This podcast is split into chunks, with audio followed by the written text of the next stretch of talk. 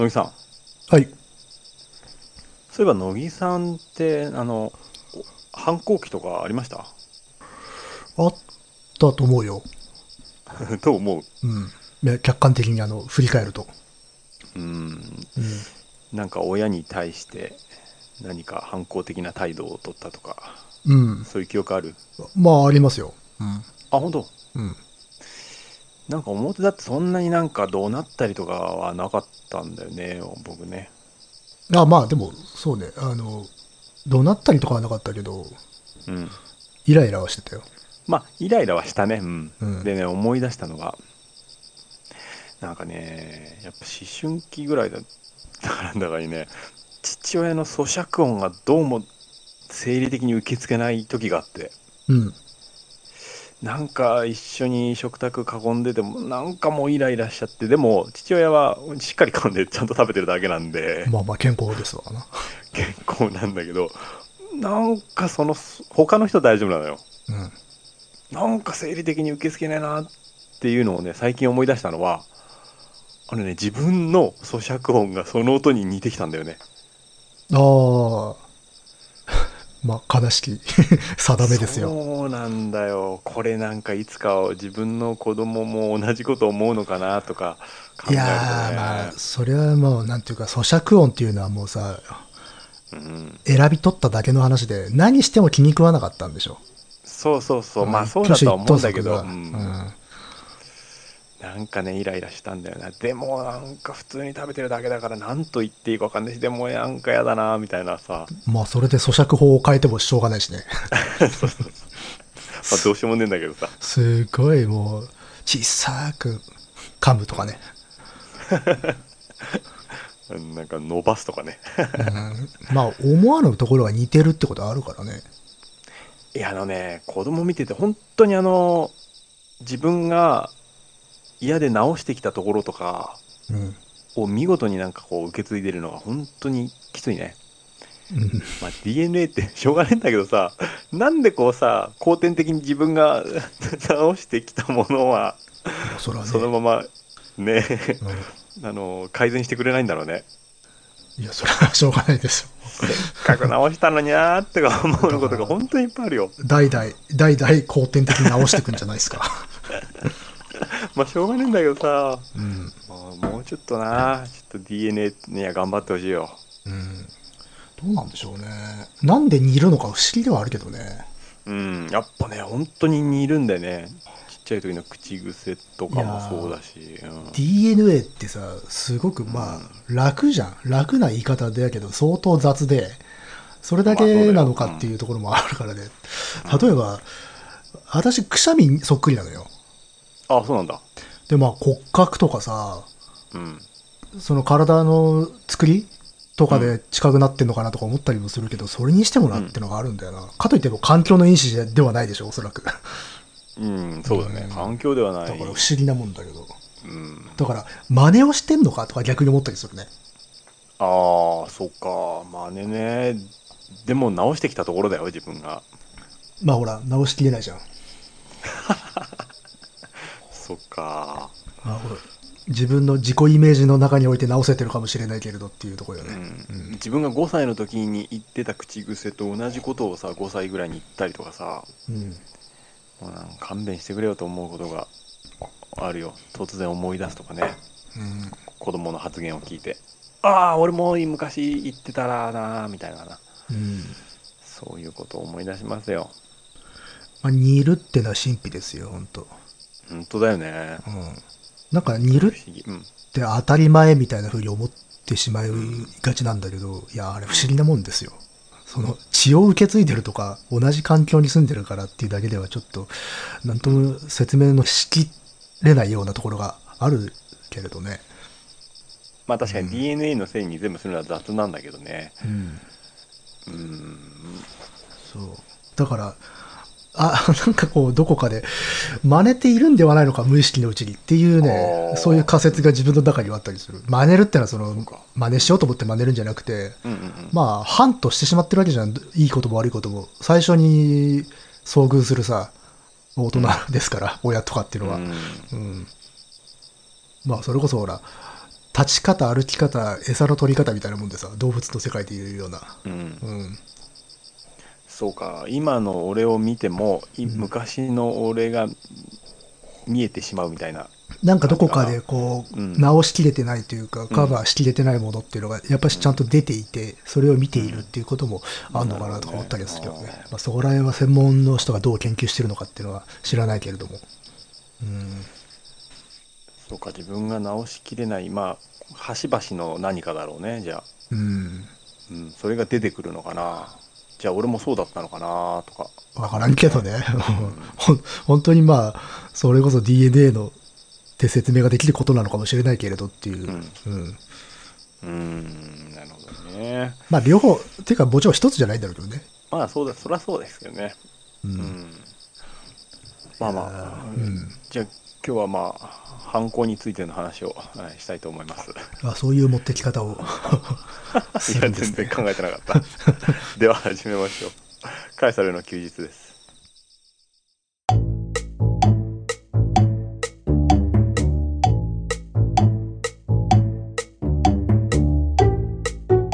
えーこの番組は私ガガダニエルとクリエイターの乃木がサイコロを振って才能目のお題に沿ったトークをするトーク番組となっております。はいはい。はいまあ犯行の話なんてまあたまたま なんかこう 安っぽい FM みたいになっちゃいましたけれども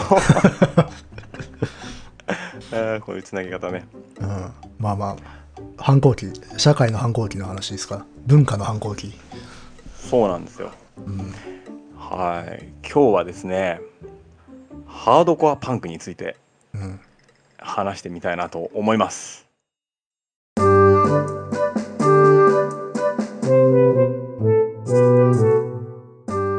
いいですね。でも、いきなり、なんていうかこう、あ、パンクじゃなくてハードコアパンクなんだってとこよね。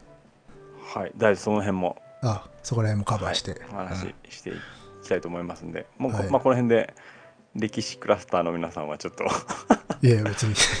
退出していただいていやいや歴史の話をこれからしようってんですから。いやちょっとね何言おうかなっていうのをまあ野木君にも話したけどさっきちょっとまとめてたらちょっと結構震える感じですよねこれ 震えるほど、あの、狭いっていう、ターゲットが。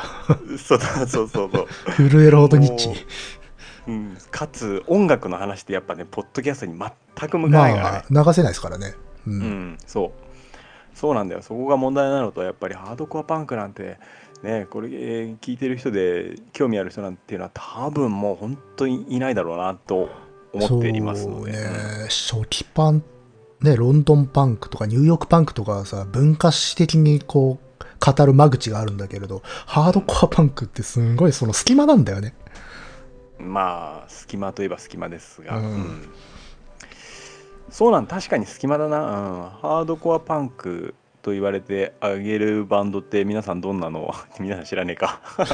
いや、乃木。君どんなバンド？をやっぱディスチャージとか、おお、うん、あいいですねそこら辺じゃないですか。あとまあ、デッド・ケネディーズとか、ブラック・フラッグとか、おおうん、そこら辺ですかね。はいうん。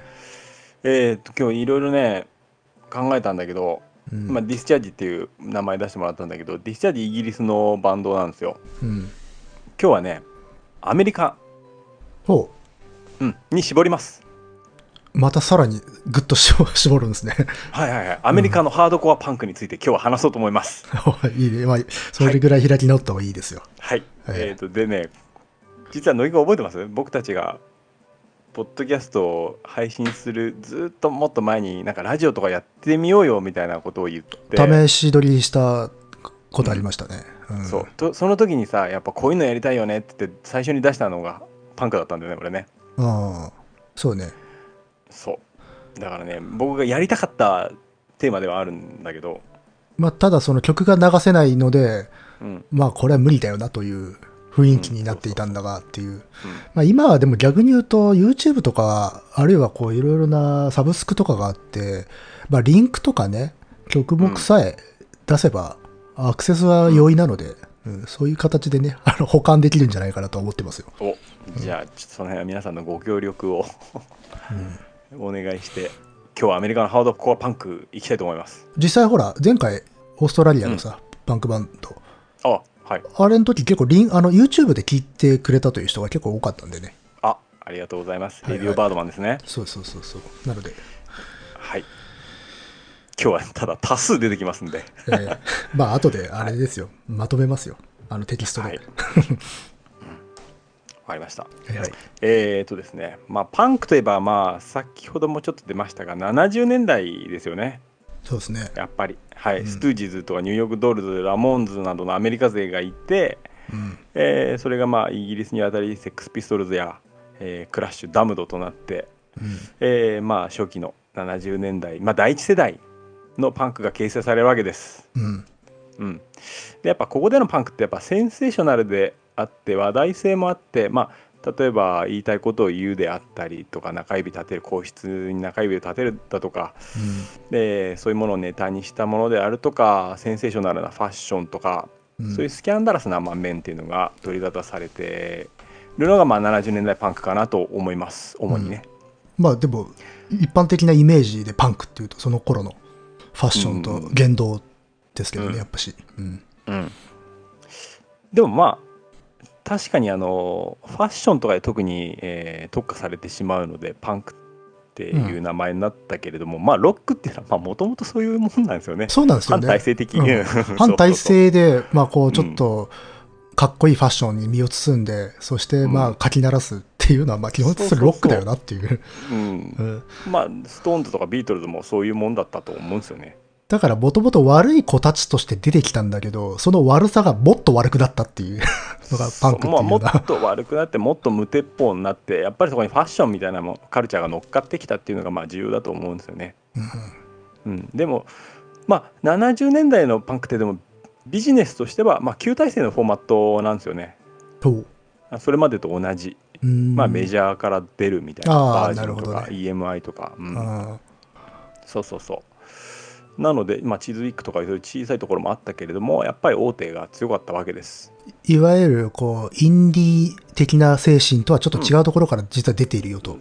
そうそうそうそうですうんそうです。そうだよね。どっちかというと仕掛け人がいて仕掛けるんだもんね。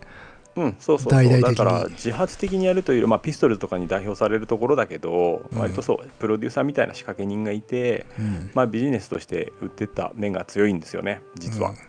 うんでまあ79年にミシド・ビシャスが死んで、えーまあ、一応パンクの第一世代が終了うんと。いう感じですね。非常に実は短いんですよね、期間はね。77年にピストルズがデビュー、まあ、ダムドもそうかうん。その前年ぐらいが確かラモーンズなのでまあ本当数年間ですねうん。3年とかそんなもんですよ本当うん34年 もう今の感覚で言ったら一瞬ですけどね。そんななんて。まあ実際そういうもんだったんだろうなと思いますうん。でまあここからがパンク第2世代ってやつですようん。うんでアメリカにさっき特化して話しますよっていうことを言ったんだけれどもまあパンクにもまあいろいろあるわけですよ分類法がそうね。音楽的にも分けられるし思想的にも分けられるんだけれども、うん。まあ今回は地域でいきたいと思いますなるほど。ちなみに、まあちょっと今もう、第一世代が終わってしまったんだけど、第一世代のいわゆるパンク、初期パンの音的なものってとりあえず一言ぐらいで言うとどんなんですかね？あ音的に言うとやっぱり、うん第一世代でも例えばラモーンズっていうのはシンプルでタイトな3コードでそうだね。パワーコードでジャカジャカジャカみたいな感じのそうだね、うんで曲が短いのが特徴ですねあの、メロコアのご先祖様だね。そうですねラモーンズはねうん。で、えーイギリスのパンクっていうのはもう少しルーズだね。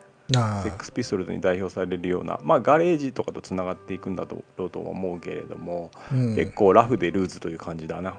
でもあれだよね、こうギターソロが入っていて、割とロックンロールな、あの、うん。リックを弾くっていうようなものなので、結構、そうそう古くからロックの系譜上にある音ではあるんだよね。うん、ちゃんと展開があるし曲の中でも。うん。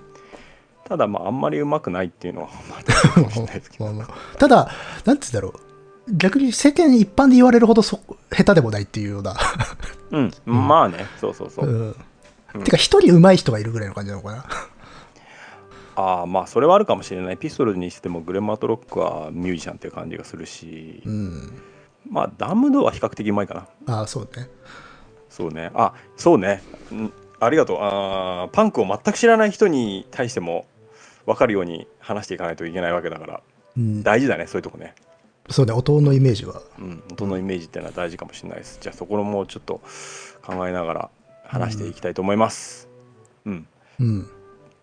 えーアメリカのパンクスってどんな人たちだと思います？アメリカのパンクス？はい。アメリカの80年代ごく初期ですね。やっぱしどうしてもロンドンパンクのイメージがあるからさ、うん。うん。うんちょっとわかんないね。分かんないでしょ？結構謎なんですよね、謎だね。うん、今日はそのあたりも話していこうと思います。うん。結構意外だと思うよ。ああ本当はい。それでは、まあ、80年代アメリカ旅行だと思って聞いてください。うん。えっとねこれじゃあ地域でいうとワシントンから始めます。お具体的な地名が出てきた。はい。もうワシントンから始めないとダメなんですよこれは。あそうなんですか。うん。へでねいろんなまあインタビューとかドキュメンタリーとかを見てて、えーどこのシーンでも比較的ねおおむね聞かれる意見なんですけれどもねえうん。このハードコアパンクの発祥の一番の元っていうのはうん。意外にロナルド・レーガンのうん。保守的な政権運営だったと言われていますね。へえすげえ面白いところから 来たな。でしょ？意外でしょ、うんうん。まあ、悪い意味での50年代白人男性的な体制の復興がああって、うん。まあいわゆるアメリカが世界の警察になっていくっていうような。そうそうそう、うん。で水面下でまあ言論の自由が抑圧されたりとか、うん。まあ、中流階級以上が楽しんでいるような、まあ、うん。カーディガン着てアメリカンドリームに酔っているのがムカついたとかよく聞きますねそういうのは。うん。うん、でねちょっと話それますけれどね僕ねパンクフライヤーって大好きなんですよ。まあフライヤーね。当時のねライブのチラシですね、うん。えーどこどこにえいつどこどこの場所でうん。これらのバンドが出ますよっていうチラシなんだけれども、えーそこにはまあ手書きで大体イラストとかがついてるんだけれどもあとうんなんか安っぽいコラージュとか。うん。そこでねあのレーガンよく出てくるんですよ。あなるほど。うん風刺の対象として出てくるってことなそうのかな？そうそうそう、うん、レーガンの写真をなんかうまくコラージュしてなんかバカにしたような感じにしてるのが結構ありますね。なるほどねうんまあ多分あのーパンクのフライヤーはダニエルさんの多分今の活動の割とルーツの一つかもしれないね。あ本当にそうだと思います。いいええ結構ありますよ。うん、そうそうパンクのフライヤーってねすごい凝ってんだよね。まあ、もちろん手作りなんだけど、うん。と当時の割と拙いものもあったりするんだけど本当に凝らしてんね、衣装をね。それがね本当に素晴らしいんだよね。本当なんかやっぱり下手くそなんだけど、うん。あの熱意と、あのねなんというか手作り感ですよね。本当に大好きなので、よくいまだに見ます。資料的価値があるしこの時代にこのバンドとこのバンド一緒にやってたんだなとかうん。結構ね自分の中ですごい盛り上がるんですよ。ああ古文書がね。うん、そうそうそうそいやでもねパンクのフライヤーね見たことない人はねあの検索してみてもらうとねい面白いと思いますよ。本当にいろんなものあるから。うん。う本当面白いですね。うん。あでレーガンのもすぐ見つかると思います。あはい、で、まあ、ワシントンに話戻しますけれども、まあ、DC ハードコアとよく呼ばれます。あうん。はい、で DC こそ最重要ですよ。えーじゃあ、もう最重要バンドですね。バッドブレインズですよ。おそれは知ってるぞうんはい、知ってる人いるかな？えっとね、70年代後半にね、実はバッドブレインズはね、あのうん第一世代と被る時期に結成されてます。あそうなの？あそっかそう。うんうん。でね、ジャマイカ人なんですよ。ジャマイカ系黒人なんですよ。うんその時点でかなり、まあこいつらなんだけど意外だったんだよねパンだクっと思います。てうんこ白人の音楽ってイメージがすごい強いんだよね。うん。うん。そうそうそう。でまああれですよ。カリスマのボーカル HR と、うん。まあ、ギタリストドクターノー、うん。まあ、他のメンバーもいまあいいか他のメンバーは。でね、まあ適宜。まあ、4人編成なんですけれどもうん。もともとねアース・ウィンド・アンド・ファイヤーとかの音楽をコピーしてるバンドだったんですよ。へえああそうなんだ。ファンカデリックとか、あああまあファンカデリックはうんなんか感じないことはないな。うん。うん。でところが、うん。まあ、テレビでセックスピストルズとダムドが出てきたのを見てうん。こんなことしてる場合じゃねえなと思ってパンクに転向するんですよ。あうん、まあこうしたバンドのもともとカバーコピーをしてたのでめちゃくちゃうまいんですよ。ーうん。うん、テクニックがあるんです。そうねうん。でパンクを始めて、まあ、劇的にそこから演奏がスピードアップするんだけれども、あのーハードコアパンクって基本的にまあほとんどのバンドが速いわけですけれども、うん。ね、後々に出てくるバンドの、まあ、曲とかを聴くとやっぱもたつきがあるんですよね。うん。うん、ドラムがもたついてたりとかボーカルがもたついてたりとかうん。するんだけれどもでまあ大好物なんですけどねそのもたつきまあまあね。ゆるさがね、う。ん、だけどねことバッドブレインズに関してはもたつきが全くないんですよね。あータイトで、ん。ちゃんとインテンポなんだ、うん。ね。すごくタイトで、うん。うん。速い。でずれない。あうん、でさっき乃木君が言ったように黒人なんですよね。意外だと思うかもしれないけれども。ーうん。でやっぱりここに活動にやっぱ人種の問題とか差別があったような感じがしますけれども、うん。そういう証言全く聞かないんですよね。ことバッドブレインズに関しては。なるほど、うんうんうん。そう特に DC に関してはないんですよ。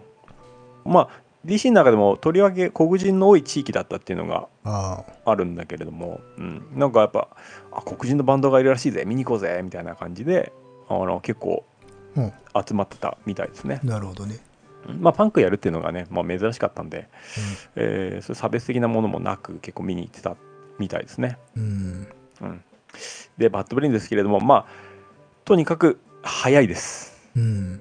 演奏が。えーさっきラモーンズがこうタイトでスピーディーだみたいな話をしましたけれどもあんなもんの比ではないです。うん。でやっぱりボーカルの HR のねとにかく痙攣するようなあの変な体の動きと、うんえー動き回るパフォーマンスとあとうんなんかテンション上がってバク宙とかもするし、まあ。うん、でねさっきちょっと YouTube でなんかいいのないかなと思ったんですけれどもねあの82年の、うん。えーバッドブレインズのビッグテイクオーバーっていうのを見てもらうのがいいかなと思いました。なるほど。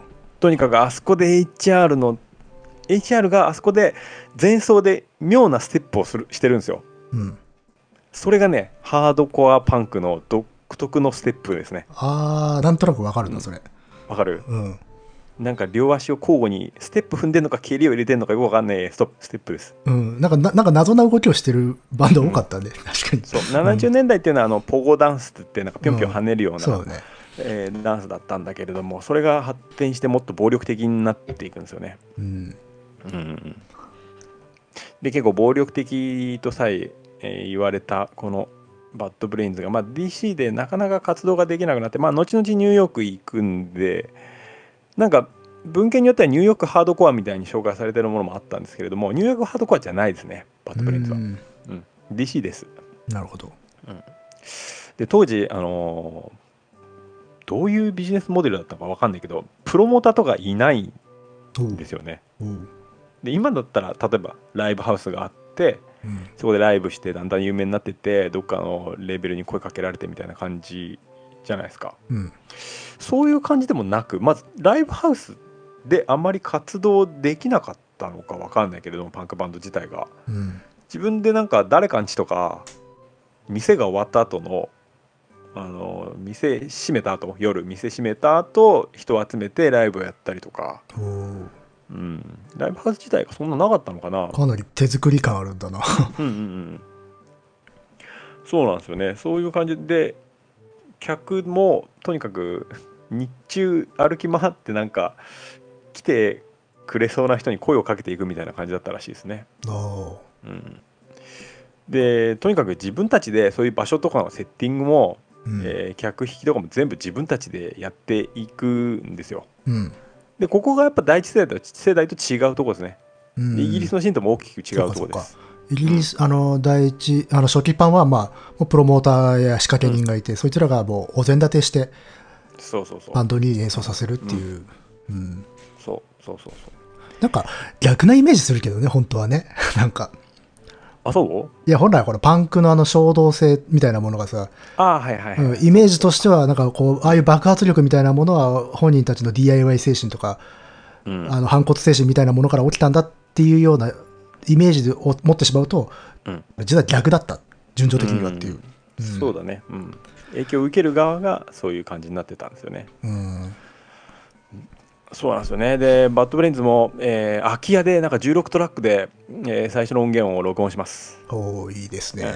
で79年に「ブラックドッツ」っていうねあの初期音源が録音されるんだけれどもこれ僕が、えー学生時代は手に入らなかったですね、うん、で有名なのはやっぱり81年に、えーホワイトハウスにあの雷が落ちてるジャケットのセルフタイトルアルバムですね。おーうん、これは知ってる人もしかしたらなんかちょっと見たことある人もいるかもしれないですけどね。これ大名盤です、なるほど。うん、当時はテープであの 発売されてたらしいですけど。でもここでねやっぱ圧倒的スピード感とその単語の詰め込みとうん。あとまあ曲の展開はあるにはあるんだけれどもそんな複雑な展開をしないシンプルなコード進行。で、えー爆走するのがこのアルバムなんですけれどもいやもうハードコアのイメージそのままじゃないですか。はいもうそのままです。うん。えー後にねこれ「ロック・フォー・ライト」っていうあのアルバムが出るんだけれどもこれはちゃんとのカーズのリック・オケイセックがあのプロデュースして、うん。えーアルバム出るんだけれどもそことの曲とかぶってるんですよほとんど。うん。うん、あのリック・オケイ・セックがプロデュースしたのはあのメジャーに行ってからですね。うんでそことの曲とかぶってるので同じ曲が入ってるんですがでちゃんともう一回撮り直しして、うん。えっ、といろいろ、まあ、曲の構成とかも変わってたりするんですけれども、うん。もう断然やっぱり最初の方がいいです。なるほど。聞き比べが逆に言うとできるわけだ。できる。で当然ロック・フォー・ライトの方が後から出たやつの方が音もいいし、うん。こっちの方がスピード速いし、うん。あのー多分最初に聞いたイメージだと、あのーこっちの方が激しさみたいなのがあってうん音もいいし全然聞きやすいじゃんと思うかもしれないんですけれどもうんそういうことじゃないですよね。まあまあそういうんじゃないんですよ。ちょっと難しいんですけれどももう音の良さとかそういうのじゃないんですよ。なんかあの空気感をいかに取り込んでるかっていうかそうそう、んもう音が変だろうと全然構わないんですよもう僕は。まあねそういうことじゃないんですよ。うんもう断然初期のあの自分たちでやるあのエネルギーをパッケージしたあの空気感あそのものなんですよパンクって。うんあれがやっぱりかっこいいですね。だからセルフタイトルのあのホワイトハウスに雷のアルバムがやっぱ名盤ですね。もううんバッドブレインズで聴くべきアルバムはこれです。つまりバッドブレインズのバッドブレインズはい、そうです。でね、初期からね、実はレゲエが入ってます。おううん。で、あやっぱりジャマイカ人だからかなとか思まあ普通はい思っちゃうよね、うん、うん、これね、実は全然違って、もともとはね、あのクラッシュの影響なんですよ。ああそっち経由か、はい、あー。70年代に、まあ、第一世代ですね。パンクの第一世代でクラッシュってバンドがいて、そのクラッシュが、えーレゲエとかロックステディを、まあうん。やってたりカバーしたりするんですよ。うん。でそれを聞いて、えー影響を受けてバッドブレインズもやってたんですよ。元は。うーん。ででもまあクラッシュっていうのもあのージャマイカの本流のレゲエを聴いてたわけじゃなくてジャマイカから流れてきたイギリスジャマイカからイギリスに流れてきた、うん。えーまあなんつうのかなルーディーズレゲエって呼ばれるやつですよね。うん。要は。うん、70年代初頭ぐらいに、えーやってたあのトロージャンレコードとかから出てるような、えーレゲエとかスカを聴いてそれをそれに影響を受けてクラッシュでも演奏したわけです。うん。でそれを そこからさらに影響を受けて、えーバッドブレインズもやってるんですけれども。関節も関節。関節も関節なんですよ。うん。そう。なんだけど80年にですねうん。ボブ・マーリーのライブを見ちゃうんですよ。あもう。バッドブレインズは。はいでまあなんかそこで自分たちが何者か考えたんでしょうね。ああ。のねそれまでシャツ着てラフな格好でやってたのが髪を単発でねあうん。しばらくちょっと姿を 見せなくなってうん。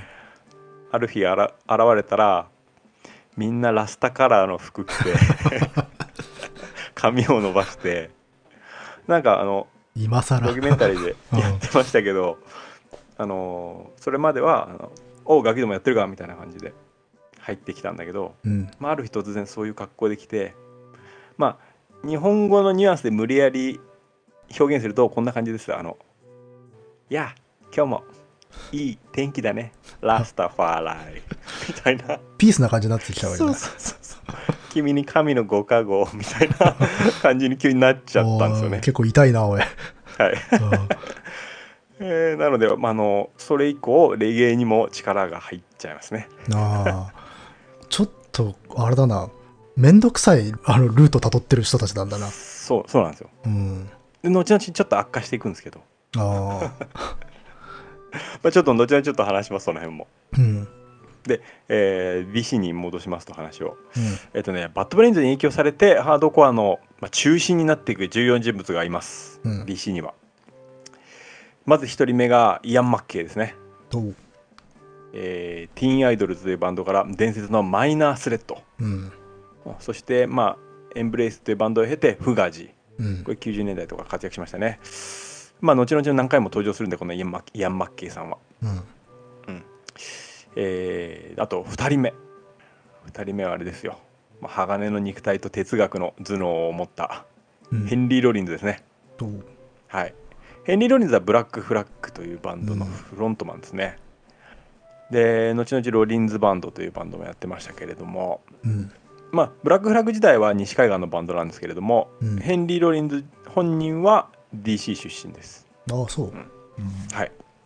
でこの、まあ、ハードコアの超重要人物2人がバッドブレインズ・チルドレンですね完全に、でイアン・マッケイはもうティーンアイドルと結成を相談してましたしヘンリー・ロリンズはねあのまだ10代の頃になんかとにかくバッドブレインズを追いかけて HR のこの息のかかるようなところでライブ見れるらしいぜっていう噂を聞きつけてうん。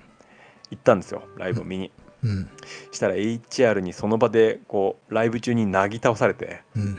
HR がヘンリー・ロリンズに馬乗りになってうん。鼻のつく位置でもうシャウトされて 感銘を受けたらしいですなるほど。もう、息どころじゃなかったぞと。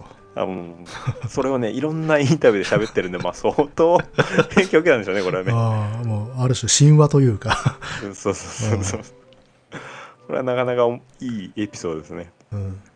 うんでバッドブレインズはまあみんなのこう兄貴的な、ね、存在でありながらも HR はちょっと近寄りがたいような異彩を放っていたようですうん。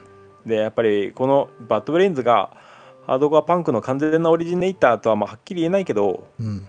まあ、この時代まあ少しずつこういうバンドが出てきて中でもまあまあバッドブレインズが頭一つ出てたんだとは思います、うん。うん、でまあ歌詞はまあ直接ポリティカルってわけじゃなくて、まあ、現状のこう行き詰まりとかその行き詰まりを打破していこうみたいなメッセージを持った歌詞が多いですねうん。でよくねあの PMA って言葉が出てくるんですようん。俺たちは PMA で行くぜとかうん。で PMA っていうのはねポジティブメンタルアティテュードの略です、うん。うん、後に煙がね、同じようなことをしておりましたわ。あ本当？うん。日本の？日本の、そうそう。まあ、そああそうう。なんだうん。へえまあ後半に行くにつれて、まあ、徐々にあの思想関係になっていきますけどねあうん、あのナポレオンヒルのね思考は現実化するっていう本を いろんな人に配ってたらしいですからあ。ああ。啓蒙活動してたのね。そうなんそうなんですよねまあぜひねあのこのパフォーマンスをね YouTube とかで見てもらいたいですねうん。82年のビッグテイクオーバーがいいと思いますで現在もバッドブレインズ現役なんですけれどもねうん。あの HR は脱退したり今は再加入したりっていうのは繰り返してますが見に行かない方がいいですねあ本当ですか？はい、はい、僕も来ても行かないですこれは 本当にはいちょっと後でも言いますけれどもきついだけだ。はいちょっときついですうん。であのさっきあのパンクスがどんな人たちだったかみたいな話したじゃないですかああ、その見た目的なイメージ。見た目的まあどんな人とああ、人柄も含めって見たか。目ではない、うんうんそうそうそうでね70年代後半の DC つまりまあハードコアパンクの創世期うん。ですねのパンクスたちはみんなで逃避マップっていうのを持ってたらしいですね逃避マップ？うん逃げ回るための地図ですほう。エスケープ。うん当時ねパンクス狩りみたいなのがあってほ大人が。車に乗ってて、まあ、大体なんかボストンとかそういうの70年代ハードロックみたいなのを聞いてる大人がうん。大体パンクス狩りみたいなのをやっってておう。ボコボコにされてたらしいですね。なかなか弱者だったんですね。うん。あのこの頃ほとんどの人が10代なんで、あそっか。うん、もうシー非常ンもに弱者。当事者たちも若かった。そう。で逃避マップっていうのは要するにこの通りのこの店ではあいつがバイトしてるから逃げ込めるとか。ああここにはあいつん家があるから逃げ込めるとか。うん。そういう逃避マップを作ってたらしいです、へえうん、意外だと思うんですけれどもね。そうねなんか強いイメージがあるからね。うんうんうんうん。強くなっていくのはもうちょっと後半なんですよね、うん。やっぱしロンドンパンクはなんとなくこう喧嘩弱そうなイメージなんだけど 80年代ハードコアは喧嘩強いんじゃないかっていうイメージは確かにあるんですよ、うん。うん。でもともとはやっぱ弱いや連中だったみたいですね、でヤンマッケが言ってますけれども自分たちが、まあ、ロンドンパンクみたいにニヒルな役中じゃないので、うん。うん。まあ、そういう連中と差別化を図るためにも自分たちをハードコアパンクと名乗った。なるほど。と言ってます、うん。そうしちゃだ、はい。うん。ここでもうハードコアパンクが産声を上げましたね。うん。DC ハードコアです。うん。やっぱりまあ特徴は早い短い簡潔うん、伝えたいことを無駄をそぎ落として、えーヤンマッケは32秒で伝えろって言ってました。早えな。秒数決まってんだな、そうそううん。30セカンドって言ってましたから、まあ第一世代のパンクがなくなってうん。さらにこんな政権下で行き場がなくて俺たちどうするみたいなうん。ところから、まあ、自分たちで作っていこうっていうのが、えーハードコアパンク。DIY と PMA の精神を持っていたのが、まあ、ハードコアパンクって感じですね。うん。うん、でさっきも言ったけれどもバッドブレインズは DC で活動が難しくなってきたんでニューヨークに行きます。うん。うん、でまあちょっとここで なかなか面白いエピソードがあったんですけどうん。ダムドがアメリカツアーした時にうん。バッドブレインズを非常に気に入ったらしいんですよ。うん。うん、でぜひこうイギリスを一緒にツアーしたいと。いうことでイギリスに呼びます。ダムドが。うん。でバッドブレインズはとにかく渡航費がないので。おうそうで金はなさそうよね。うん機材全部売ってギター以外の機材を。でぎ向こうで、ね、現地で借りればいいかみたいな、ああまああるだろうとさすがに。うん。そうそうそう。でギターだけ持って投影したんですよ。うん。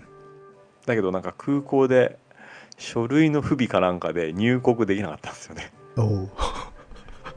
で財財産が入消えた。うん。そうそうそう。そこにキャプテンセンシブルがわざわざ空港まで来てうんあの空港で札束をドンと出してうん。あの入国審査のところでんこいつらを入国させろと。うん。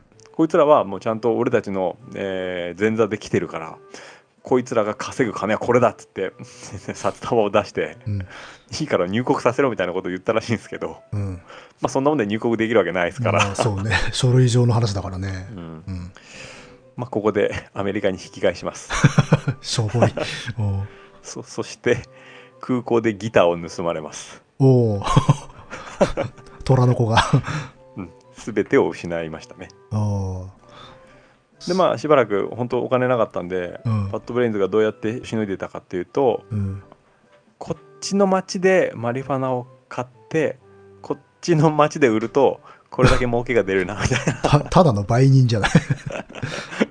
ことで、ね、しのいでたって言ってましたね。ああはい、ギターすらないとちょっとね。うん、うん。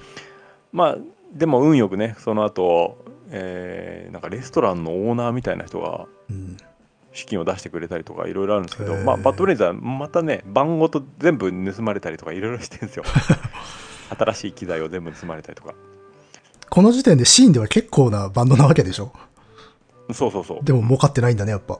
儲かってないですね。どどうやら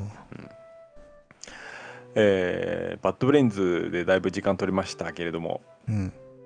まあ行きましょう。DC からなかなか抜けられないですけれども。DC は重要なのでちょっと時間取りますけれどもね、えーまあ、イアン・マッケイさっき出てきたイアン・マッケイですけれどもイアン・マッケイはもうかなり若い時10代の頃にティーン・アイドルズというバンドを、ね、作って、うん。えーそれで西海岸にツアーするんですよ。うん。で西海岸のライブハウスはあの10代入れないんですね。おううん、でその時に要するにこいつらにこいつら10代だからアルコールとか販売しちゃダメだよっていうことでうんまあ、話し合った末の妥協案として10代ってことが分かるように手の甲に×を書かれたんですよね。はいはいはいはい。う。うんん、あこういう文化はなかなかいいねということで、うん。それを東に持ち帰ります。はい。はいはい。まあ、野木君はもうピンときてるかなと思うんですけれども。わかります。うん。はい。で、まあ、ティーンアイドルズは活動期間短かったんで、その後マイナースレッドというバンドを作るんですけれども、えーマイナースレッドで、まあ、いくつかの曲がきっかけだと思うんですけれども、まあう、ん。多分アウト・オブ・ステップっていう曲と、あとストレート・エッジっていうう曲。から、このストレート・エッジっていうのがそのまま、えー直に考え方、一つの思考みたいな感じになっていきます。うん。でそこの歌詞の中で言われたのが、えードラッグをやらないうん。アルコールを飲まないフリーセックスをしない、うんうんという、まあ、ストレートエッジといううん。考え方これがアメリカ全土にわたりものすごく影響を与えていくことになるんですよね。健康。うん、そうストイックうん。でイアン・マッケイ本人としては、えーまあ若くて自分たちが輪に入れなかった経験とか、えーあとまあそういうドラッグとかアルコールで身を崩した上の世代と自分たちは違うんだうん。っていう差別化を、えー図ることで歌った歌だしまあ大した曲じゃないって本人は言ってたんですよね。あうん、でそのえー、とアルバムのジャケットとかで、えー手の甲にバッテンを書いてーうん。これがまあアイコンになっていくわけですストレートエッジの。でそういうバンドが後々にいっぱい出てくるんですけれどもうん。まあこの、えーマイナースレッドのストレートエッジアウト・オブ・ステップっていう曲がまあおそらくこの2曲かなとは思いますけれどもね、うん。えー元になってますね。うん、まあ協情的で宗教じみてるんですよ。まあ、エスカレートしてっちゃうって感じなのかな。そうそうそうそうご後藤にはそこまでじゃなかったうん、のにっていう。そううん。後々にこれがもう菜食主義とかまでなってきますからね あの、もう薬やったら、もうボコボコにするとか、そんなようなイメージだよ。なんか。あそうそうそうなってきてしまうんですよね、えーライブハウスであのアルコール飲んでるやつがいるとボコボコになったりとかうん。タバコ吸ってるだけでとか、ううんん。でまあもともとステレオタイプが嫌でそういうパンクとかをやってるのに、うんなんでこういう新たななんか まあ、そういうもんよね。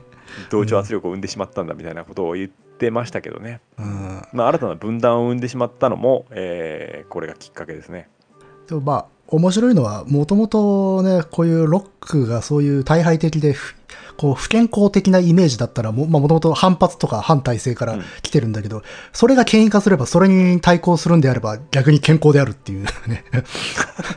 だからまあ、まあ、それもパンクだよなっていう。うんまあ、僕個人的にはねストレートエッジ系はあんまりね好きではなかったんでだってマイナスレッドは好きでしたああでまあティーンアイドルズとかねあのバッドブレインズもそうですけれどもあのこのバッドブレインズの激しさとかマイナースレットのライブでのパフォーマンスとかが結構間違った形でその暴力性だけ抜き出して伝播していってしまったような部分もあります。うん。うん、で DC ではもともと暴力的なシーンじゃなかったんだけれどもうん。どんどんここに暴力性みたいなものがハードコアパンクなんか入ってきます。うん。うん、でイアン・マッケンはヘンリー・ロリンズも、まあ、本人すごく理知的な人なんでうん今は、まあ、当時も、うん、かなり頭が良かった人だとは思いますけれども、えーまあ、あれは良くなかったみたいなことをよく回想してますねうん。でマイナスレッドも活動期間短く3年なんですよ。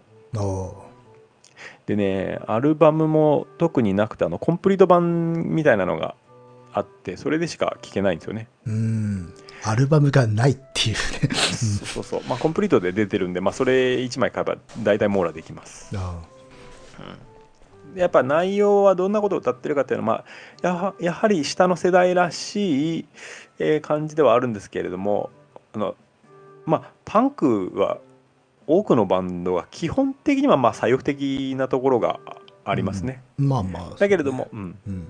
だけどもまあそれマイナスレッドはこう社会的運動とかに結びつけようとかそういう感じではなくてどちらかというと内省的で、う自らはどうなんだみたいなことを問いかけるような感じが多いですね。ああ。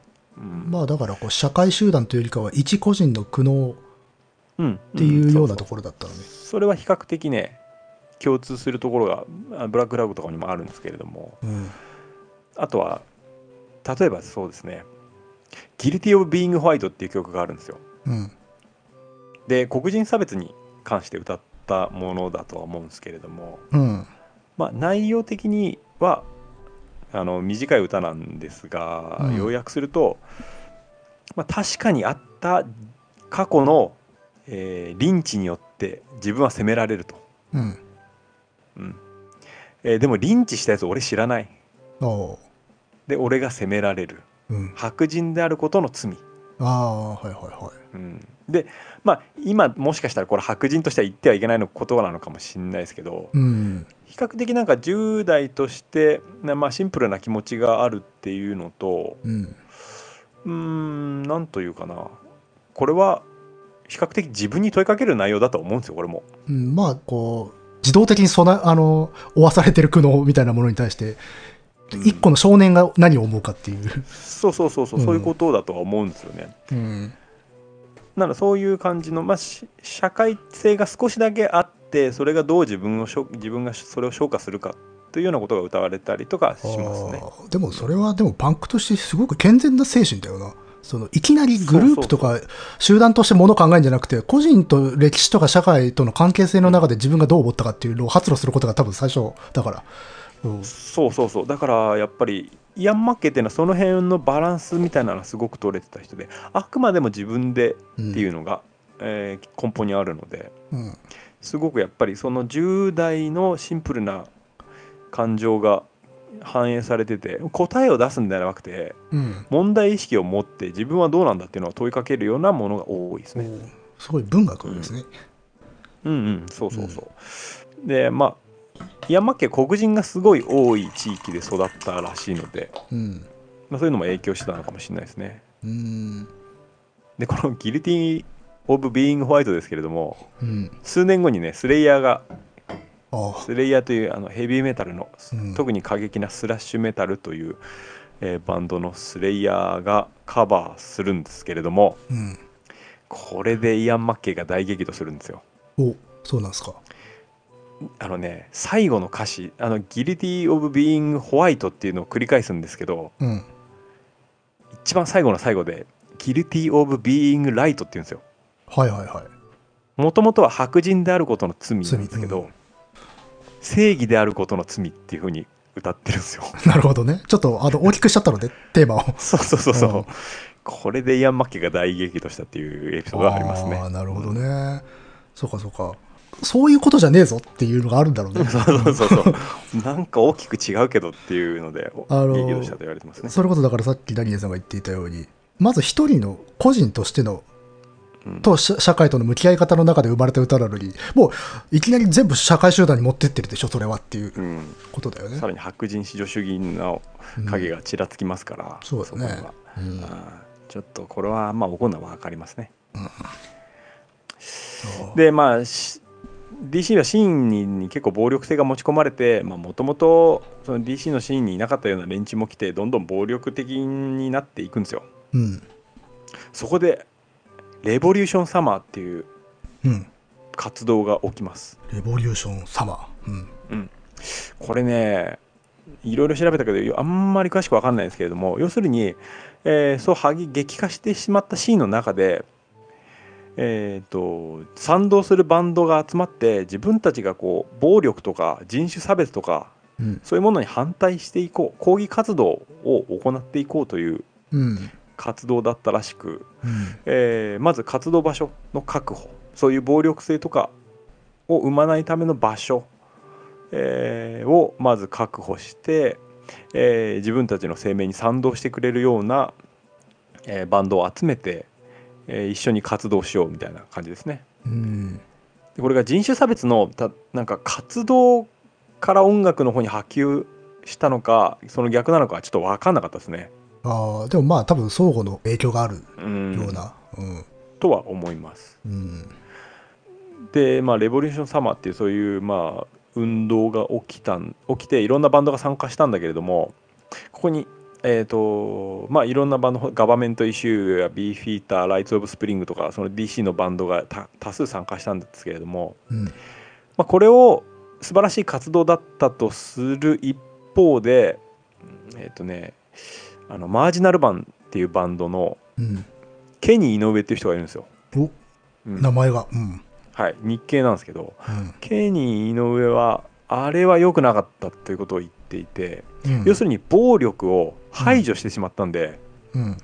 分断を生んでしまった、からうんえー DC が統一されるんではなくてまた新たな分断と暴力を生んでしまったみたいなことを言ってましたね。そっかそっか。なんか一見するといいことのように思うけれども、逆に言うとそれはそこに首しないものを排排斥するというあの動きにもつながったっていうことか。うん。うん。そうなんですよ。でこのケニー井上っていう人はなかなかインタビューいろいろ読み読みましたけどうん。なかなかね、うん、クレバーな発言が多く、うんまあ、バンドとしては正直そこまで有名にはならなかったんですけれどもなかなか DC の活動を知る上ではあの非常に重要な人物ですね。うん。うん、あと、えー、ビーフィーターというバンドがいますけれどもこれうん。びっくりすると思うんですけれども、うん。ミクスチャーロックっていうものがあるじゃないですか。うん。主に90年代。うん。いろんな例えば、えーラップだとか、えーそういう別ジャンルの音楽とかとクロスオーバーしていくようなうん。ものですね。でミクスチャーロックといえばレイジとか、うん。えーレッチリとかそういうのバンドがあると思うんですけれども、うん。80年代のこのごく初期にビーフィーターというバンドはですねうん。ベースが非常にスラップしてて独特のグルーブを生んでてそれがうまくハードコアとミックスされててですね。ミクスチャーだね。すごく90年代的なサウンドを鳴らしてるんだけれどもうん、これ全然なんかあの元祖としては出てこないんですよね。あまり取り上げられないんだ、うんうん、でもあのビーフィーターはなかなか音源手に入れるの難しいと思いますけれども今多分 YouTube で聴けると思います。ああいい時代だなすごいいいですね。ビーフィーターちょっと特筆しておきたい。あとはライツ・オブ・スプリングも重要ですね。ライツ・オブ・スプリングはレもレボリューション・サマーに参加したバンドなんですけれどもうんよりこうなんていうのかなスピードを少しダウンさせてうんギターをノイジーで叙情的でメロディアスにしたんですよ。ほううんえーそれがあのイアン・マッケイ、まあ、先輩に当たるんですけれどもイアン・マッケイは。うんイアン・マッケイに非常に影響を与えて、えーイアン・マッケイはエンブレイスというバンドを作り後にフガジを作りこれがエモになっていくんですね。なるほど。エモコアですね。の元になったバンドと言われています。つながるね、うん。歴史になってきたね。そうでしょ？これは、ううん。んでえーっとマイナスレッドをやっていた、えーマイナスレッドのギタリストだった、えーブライアン・ベイカーは後にダーグナスティというバンドを作りダーグナスティも、えーこのエモうん。に貢献していきますね。エモ的なサウンドを作り出します。うん。はい。ままだうん。あの出したいバンドはたくさんあるんですけれども DC ここら辺で切り上げないとちょっとやばいですね。まさに南北朝時代ぐらいのノリになってきましたね。いろいろな武家の発祥がこの辺にあるみたいな。はいえーところ変わってちょっと西海岸行きましょはい、う。はい、ちょっとスピードアップしていきますね。はいえーロサンゼルス。うんはい、ロサンゼルス、まあ、この辺のあたりは、第一世代の X とか、えーディッキーズとか、えー比較的こうパンク的にも肥沃な土壌にあります。うんだけど、ハードコア的には圧倒的にジャームスですね。うん。ジャームスというのはね、まあ、第一世代の年代ですね、70年代後半。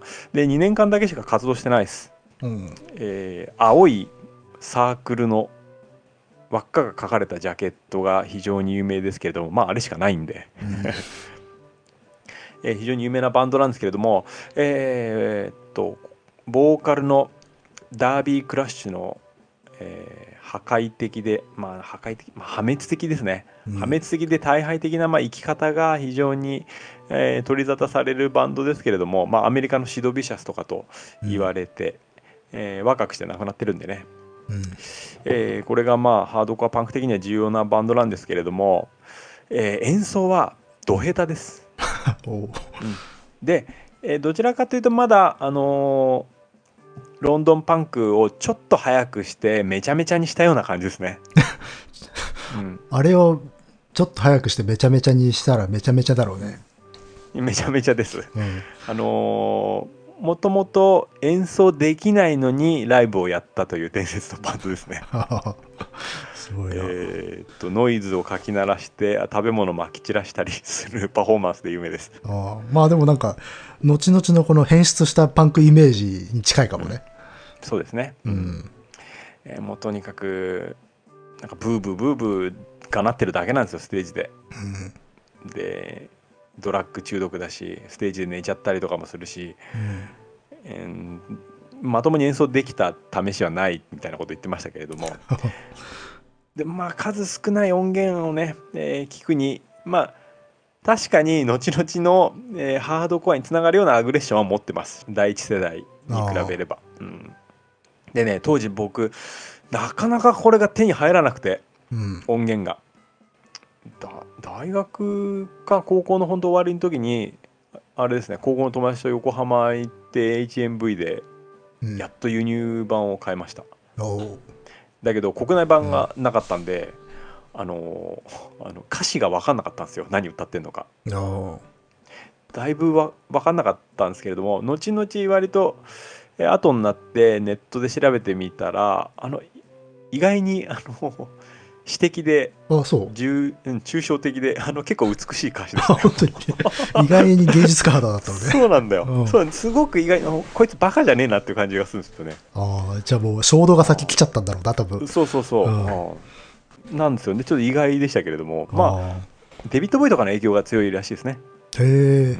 うん、でまあルーズなロックって感じです。で、ボーカルのダービー・クラッシュはオーバードーズで自殺します。うん。もう大量摂取して、えー恋人と一緒に大量摂取してダービー・クラッシュだけ死んだっていうあパターンですねあ、心中で、みたいな感じか。太宰の逆パターンですね。あで死んだのがまあ報道されたんだけどあ。うん。次の日にジョン・レノンが死んじゃったから。すごい、書き消されますね、それは。非常に不運ですね。ああ、まあそうね。はいうん。そうなんですよ。そうか、千原ジュニアの結婚みたいな感じが。そうなったっけ？そう、えっ、と、直後に福山じゃなかったっけ？ああ、そうなんだ。うん。ちょっと比べ物にならんけどさ、うん、この話とは。うん。ちょっと芸能には遠いもんで。えー、まあ、LA はその後、うん。あれですね、ジャームス5ですが、うん。えーさっきも話しました、えーブラックフラッグ。うん。これはギタリストのグレッグ・ギンでが中心になって、70年代後半に、えー結成されまして、グレッグ・ギンの弟のレイモンド・ペティボンは、えー現在、ペインティングの巨匠です。まあ、前少し話しましたけれどもブラックフラッグの、えーイメージとかを、えー担当してましたね、かっこいいですよね。うん、うん。最初はメンバーとして入ってたんですけれども、うんもうイメージ担当になりましたなるほど。でブラックフラッグは最初にキース・モリスという、えー人が入ってたんですが、まあ後で話しますけれどもうん。キース・モリスが、えー抜けて、えー DC 出身のヘンリー・ロリンズが入りますうん。ここから始まったと言っていいでしょうもうブラックフラッグは。うん、なんかねキースがいない時に一回ステージで歌ったらしいんですよヘンリー・ロリンズが。うん。客として見に来てたヘンリー・ロリンズが。そこでこいつはすごいよということということになって、えーのちょっとボーカルオーディションやってみない？ということで声がかかり、えーうん見事勝ち取った感じですね、それはあれでしょあの、音楽好きのロック少年が一度は、あの、思い描く妄想のシチュエーションだよね。客で来てステージ上がるっていう。うん。で、圧倒的なパフォーマンス見せるっていう。そういう映画あったな。なんだっけなロックスターとかあったか、あった気がするな、なんか。うん。すごく面白くない映画でした うんえーでヘンリー・ロリンズですけれどもねヘンリー・ロリンズはもう2つの意味で鉄人ですようん。まずはもう鉄のアイアンマンの方の鉄人うん。そしてもう一つもう一つは哲学の方の鉄人ですね、おーすごい。うん文武両道。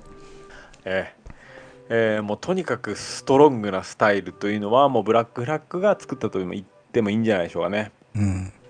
シンプルなギターのリフレインと、えー筋骨隆々なこう身を乗り出してう、歌うようなあのスタイルですもうまさにイメージする80年代ハードコアとか、ハードコアのイメージだよね。うん。そうハードコアのイメージ強いうん。暴力 えーもうとにかく、えーヘンリー・ロロリンズはもう強かったですからうん。実際に、えーでもねそこの暴力性が問題でなかなかリリースできないということもあったようなんですけれどもファーストアルバムに、えー81年「ダメージド」という伝説のアルバムが出ます、うん。えーヘンリー・ロリンズが鏡をぶん殴って割っているジャケットで有名なアルバムですけれどもでもえこれねすごくやっぱアグレッションに満ちていてハードコアのお手本となるようなアルバムではあるんですようん。あのやっぱりシンプルでソリッドだし。うん。でもちょっと遅いイメージはあります。遅れたイメージはありますね。うん。もうその時にはハードコア他のハードコアパンクはそのフォーマットをもとに、えーそれぞれの味付けをしてたような時期らしいですね。うん。なので当時はもしかしたら今更感があったのかもしれないですね。と、うんえーしかしいずれにしろ、まあ、このダメージドは名盤は名盤ですうん。でも本当に名盤なら僕はセカンドだとは思ってますねセカンドのマイ・ウォーですほうんえーマイ・ウォーはねまずスピードダウンしてますう。うん。でもともと持っていたヘビーさが全面的に出てきてうん。内向的で内省的になっていくんですようん。ここでいう重さはよくあのブラックサバスの影響だとか言われていますね。うん。うん、でブラックサバスはあの70年代のバンドでイギリスのバンドで、えーまあ、ヘビーメタルの、えー元祖的ないう扱われ方をします、えーいろんな音楽に波及していてヘビーメタルはもちろんのことその後のドゥームとかデスとかストーナーとか、でもここでいう重さっていうのはメタル的な重さではなくてうん。ダウナーさですね暗さはいはいはいはい。比喩的なね。そうそうまあ、メタルでの重さは、あの、イコール低音であったりとかもするのでね、直接的に。うん。でそうメタルの重さでもないし例えばイギリスとか北欧でその後ドゥームとか出てきますけれどもうん。暗くて重いっていうとドゥームっていうまあ音楽のジャンルがあるんですけれども、うんそれを思い浮かべる人もいるかもしれないけれどもドゥームとかって意外に自分の外側に型があったりするじゃないですか悪魔崇拝とか、うん。ね。猟奇であるとか、ううんん。でそこに身を委ねていくものだと思うんですよドゥームとか。うん。でもブラックフラッグ、ね、ヘンリー・ローリンズですねはあくまでもそれが自分に向いてるんですよ。あまあだから、ドゥームとか世界観が重いのであってっていう。うんただ、ここで言ってるのは、個の中にあるうん重さをね、ダークなものをっていううん。自分と向き合う自己に問いかける やっぱりハードコアのイメージってこうフラストレーション発散していくイメージあるじゃん。うん。だけどフラストレーションはフラストレーションのまま消化してそのままみたいな。あの、血管を浮き上がらせてピクピク言いながら、ずーってこらえてる。発散しねえのかよみたいな。うん。スーパー便秘アルバムなんですよ。ああ、なるほどね。ふん詰まり状態です。うん。特にもうラスト3曲い1曲7分ぐらいあるんですよ。でもう単調なリフレインの中もうヘンリーがひたすら叫び続けるようななんかうごめくような。内向的な暴力性があるんですよねそして自己に問いかける非常に哲学的な内容になってますうーん。はいもうだからもうそのセカンドのマイ・ウォーが僕は。えー後々のことを考えると非常に重要なんじゃないかなと思いますうーん。まあさっきね、あの、イアン・マッケイのくだりでも話したけど、まあ、その社会に対してというよりかは、それに向かってる個人としての苦悩とか、うん、あの抱えてるものをテーマにしていたっていうか、テーマにせざるを得ないというものだったけど、それと共通してるんでしょうね。そうだと思います、そうね、どうしてもパンクイコール社会性みたいなものってうん。語られがちなんだけど、案外そうではない部分が多いと。うん。あとはまあブラックフラッグがまた後に出てくるとして、ね、最初のブラックフラッグの初代ボーカリストだったキース・モリスうん。この人はキース・モリスはあのブラックフラッグは底の悪さでまあクビになったって感じですねで後々にサークル・ジャークスというバンドを作りますうん。えーキース・モリスのボーカルスタイルは確かにヘンリー・ロリンズと全然違うんですよねうん。でサークル・ジャックス自体はうーんこうブラック・フラッグみたいに重さがあるものではなくて比較的こうドタバタと走るようなある意味西海岸ハードコアのお手本っていう感じですねうん。軽さもあってうん。でもえーっとね単調ではないんですよね結構ちゃんとリフの展開とかがあってうん、曲としては単調じゃなくて割とロックスタイルに近いとは思います、うん。うん、スピード感とかねはありますけれどもうん。でサークルジャックスは非常に評判が悪いところがあってうん。どうやらあのいろんなバンドの曲をパクっていたと言われてますねああ、手癖が悪いのね。はい なるほど。ブラックフラッグの曲もそのまま持ってって歌詞を変えてサークルジャックスで歌ったりとか、えー他のまだデビュー前のバンドもパクったと言われてますね。なるほどね。うんなんかこの、まあ、キース・モリス、ん？このシーンでそういうことやるとなんかこう、拳に訴えそうな感じがして怖いですけどね。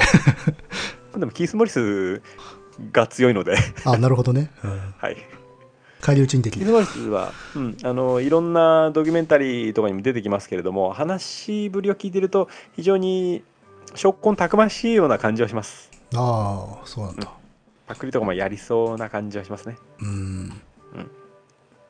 まあ重要人物であることは間違いないですね。サークル・ジャックス LA の中では非常に重要なバンドうん。という感じがします。えーじゃあ西海岸にせっかく西海岸なので、うんもう軽さを増していきましょう。えーディセンデンツ。うん。えーディセンデンツはもうコミカルで親しみやすいキャラクターをもしかしたら見たことある人いるかな、えー線だけで描かれたあのメガネでなんかネクタイしたような変なキャラクターが描かれたうん。ジャケットが有名ですけれどもあれはもうボーカルのマイロという人をキャラクターにしてるんですけれどもこのディセンデンツはですねディセンデンツも70年代後半からなんですけれども、うんパンクっていうものから知りやすさを漂白していくんですね なるほどね。じゃあ何が残るんだっていうと、ディセンデンツになるっていう。そうそうそうあのラモンズスタイルです基本的にはうん。うん。シンプルなコード進行で、えー突っ走るんですけれどもそこに、うんまあ、日常生活とかあの女の子が可愛いとかうん。えー釣りが大好きだとかコーヒーがうまいとかそういう世界観を持ち込みます能天気だね。うん。はいであのね確かにハードコアのスピード感はあるんですけれどもギターの音のざらつきみたいなのがないんですよね、うん。うん、では激しい、まあ、コード移動はもちろんあるんだけれども激しいコード移動みたいなのはあまり意識させないでボーカルのメロディーみたいなものを大事に。していて、で速いけれどもストップゴーとかをうまく使って緩急をつけたり、まあ、キャッチーですね非常にとなってくると、こう、メロコアの風が吹き始めてくるんですかね。西海岸にもう間違いなく新たうなんそのメロコアの風を引き入れたのはディセンデンツだとは思いますうん。でディセンデンツはあの演奏してる人は同じボーカルだけ違うバンドっていうのがもう一個あってうん。オールっていうバンドなんですけれども。えーボーカルだけ違うんですようん演奏してるのは一緒、曲もそんなに変わりはしないですけれども なるほどね。本当ボーカルが違うってだけっていう。ボーカルが違うんです、うん。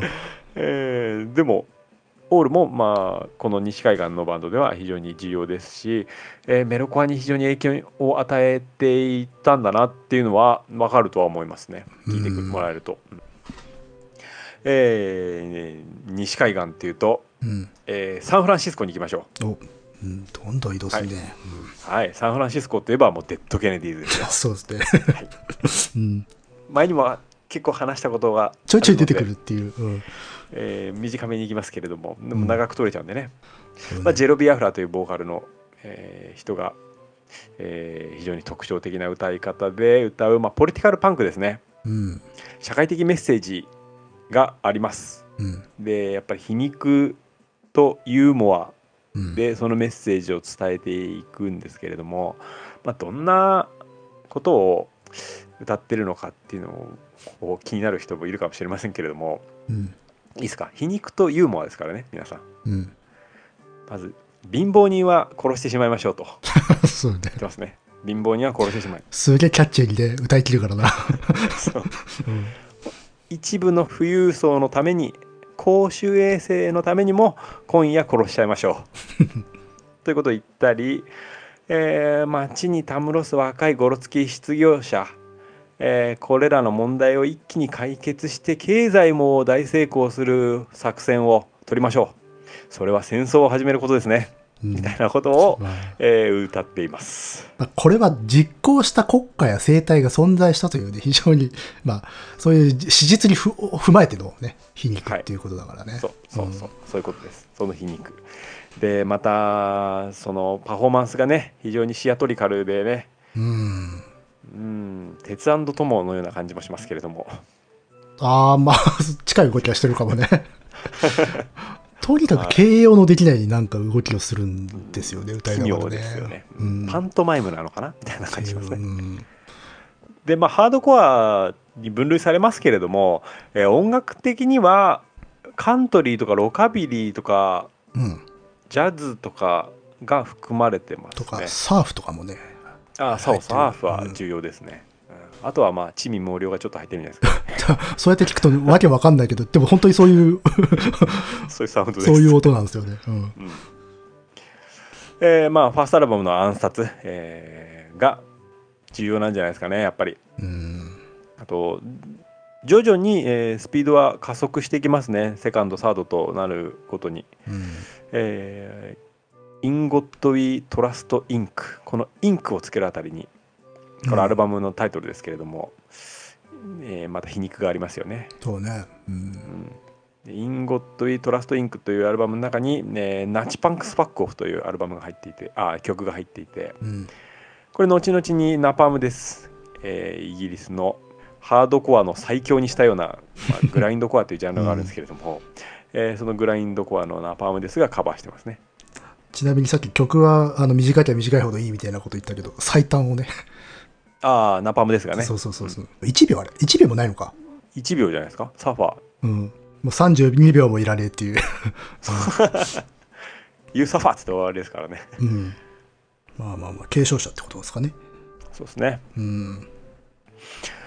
えー、まあこういうバンドが後々に金で揉めて裁判になってるのはちょっと微妙なところありますけれども。まあでもそこになんていうかこう文学的リアリティを感じるよね。まあリアリティはありますよね非常に、うんえーそうですね。まあデッド・ケネディーズは長くなりますのでこの辺でうん。まあ切り上げますけれども、えーサンフランシスコにもう一つポリティカルパンクがありまして。うん。えー MDC ミリオン・オブ・デッド・コップスですねもともとはテキサスのバンドなんですけれども、えーサンフランシスコまで来て活動してましたね。で、うん。このバンドもポリティカルなんですけれどもあの、まあ、今でいうところの LGBT の問題に早めから着手してまして、うん。あとはさまざまな社会問題も取り上げてるんですけれどもこのバンドがねスキンヘッズに支持されてしまうんですねで、まあ、スキンヘッズについてはちょっと詳しく話さないですけれども、まあでかいですよね。まあ、うんちょネオナチとかのそういうね。うん、そうそうそうあのねもともとは左翼のコミュニティなんですよねこれあれ複雑な歴史たどってんだよね、あれ。そうそうなんだよね うん。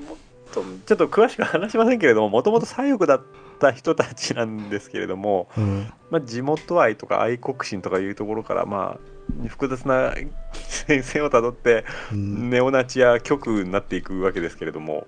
まあ、それこそあの、パンクで言うと、オイパンクとかね、そういう。そうそうオイパンクですね、うん。シャム69っていうイギリスのバンドが、まあ、ちょうどぼその左翼的なところと右翼的なところの分岐点にいますけれどもあのスキンヘッズ、まあ、イギリスのパンクと特に関係があるのでまあでもいいちょ取り上げるのは難しいので割愛しますけれども、うんまあ、見た目的にはあの坊主頭でタイトなジーンズ履いてサスペンダーしてる人たちですね。うんそうね。でスキンヘッズに、まあ、MTC 支持されてしまうんですようん。でも、えーそういう時に、あのー女性の格好をしてステージに出てきたりして自分たちの本当のメッセージを聞いてくれみたいなことを、えー訴えたバンドですね。うん。でこの MDC ですけれども、あのー現在もあ現在も活動してるのかな？比較的最近まで活動してましたね。本当。うん、で辞書典が出て日本語訳も出たはずなんですけれどもちょっと出た時入手できなかったんでそのままになってしまってますけれども、うん。えーちょっといつか見読んでみたいなとは思うんですよねでもとにかくファーストアルバムはジャケットともにかっこいいですね MDC は、うん。うん、傑作だとは思いますなるほど。で日本の日本に来た時になんか原発問題についてもインタビューの中で話してて、へえ。うん、いろんな社会問題をテーマにしてるんだなとは思いましたけれどもうん。まあ、あとはサンフランシスコのシーンで言うと、えーこの西海岸は他のカルチャーとの融合も見逃せないところですね、えースケートカルチャースケートっていうのはスケーターですねスケボーの方、うん。うんとかあとヒップホップとかヘビーメタルなんかのクロスオーバーが始まっていくのもこの西海岸においてですねうん。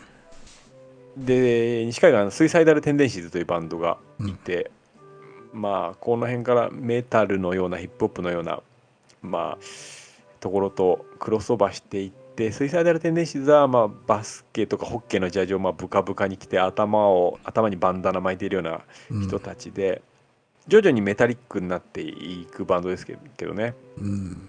もともとはハードコアでしたね、えー後々にメタリカに、えー参加するロバート・トゥルージュロも在籍していたバンドですうん。まあその辺ちょっとメタルとのクロスオーバーに関してはまあ詳しくはここでは触れないで、うん。えーハードコアに収めたいと思います、うん。まあ、それはもうミクスチャー、ラップメタルの方のお話になるんでね。そうですねうん。えーっと LA はカリフォルニア広いですけれどもオレンジカウンティに行きたいと思いますちょっと我々にも接近してきますね。世代的に。はいそうなんですよ、うん。えーなんせこのオレンジカウンティはオフスプリングうん。えーを輩出してますし90年代はゼブラヘッドとか、えーコットンマウスキングスとか、まあ、パンク肥沃の大地ですね、うん。うん、80年代っていうと、えーイメージありますかね、80年代のイメージ？うん、オレンジカウンティあのーあんまりもう貧乏とかそういう感じじゃないよなっていうか、そうですね。中流階級ですね、そうそうそうここら辺は、うん。だからこう怒りとかそういうフラストレーションとかそういう衝動ではないところでやってるイメージありますよ。ああいいとこつきますね。さすが、じゃあ80年代オレンジカウンティ行ってみましょう。まずアドレッセンツ。うん。これね最近の文献だとアドルセンツとかアドルーセンツとか書いてあるんですけれども、うん。少なくとも僕が中高の時にはどの本にもアドレッセンツって書いてありましたね、うん、ままあそのイメージですけどね、我々は。うん。うん。えー青いジャケットのファーストアルバムが非常に有名ですけれどもうん。アドレッセンツのメッセージはすごいですよ。うん。まず僕たちは暗い。僕たちには友達がいない。いらない。子供も嫌い 僕たちはいじめられっ子。おうというのを大声でがなり立てるバンドですね。まあ、陰キャロックっていうのかな。はい。うん。でやっぱりストロングスタイルとはちょっと違うんですよね。弱い感じはあります、う。うんん。どこかあどけなさみたいなのがあるボーカルですね。でねこのトニー・カデナっていう、まあ、中心メンバーですけれども、えーインタビューの中でこのハードコアパンクのシーンに自分が参加したのはとにかく自分を忘れることができたから自分という存在を消すためにこのシーンにいたんだみたいなことを言ってましたねああ、なるほどな。結構やばいっしょうん。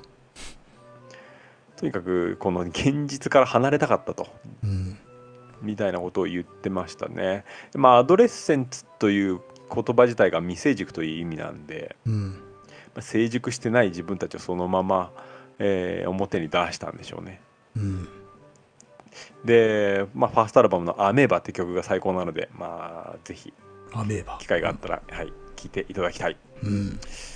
これはねデモの方がスピード感があって良かったりもするんですけれどもね。うん。でこのオレンジカウンティですけれどもうん。さっきオフスプリング輩出したって言いましたけれども、うん90年代組と違って非常に暗いんですよオレンジカウンティの、うん80年代組はうん。陰鬱ですねやっぱうん。そして重さはないっていう感じですねやっぱしこう、間、ブリッジ的な感じなのかな？それまでのと。うーんどうなのかな？でブリッジってもあのね多分グラムとかニューヨークパンクのあーそっかそっかうん影響だと思いますさ、さらにご先祖様がね。うん、そうそそううそう。あの、ニューヨークパンクという存在がありながら、それの影響はどこかに残ったんだろうかというのは気になってはいたんだけど、そういうところで少しこう、遺伝子が。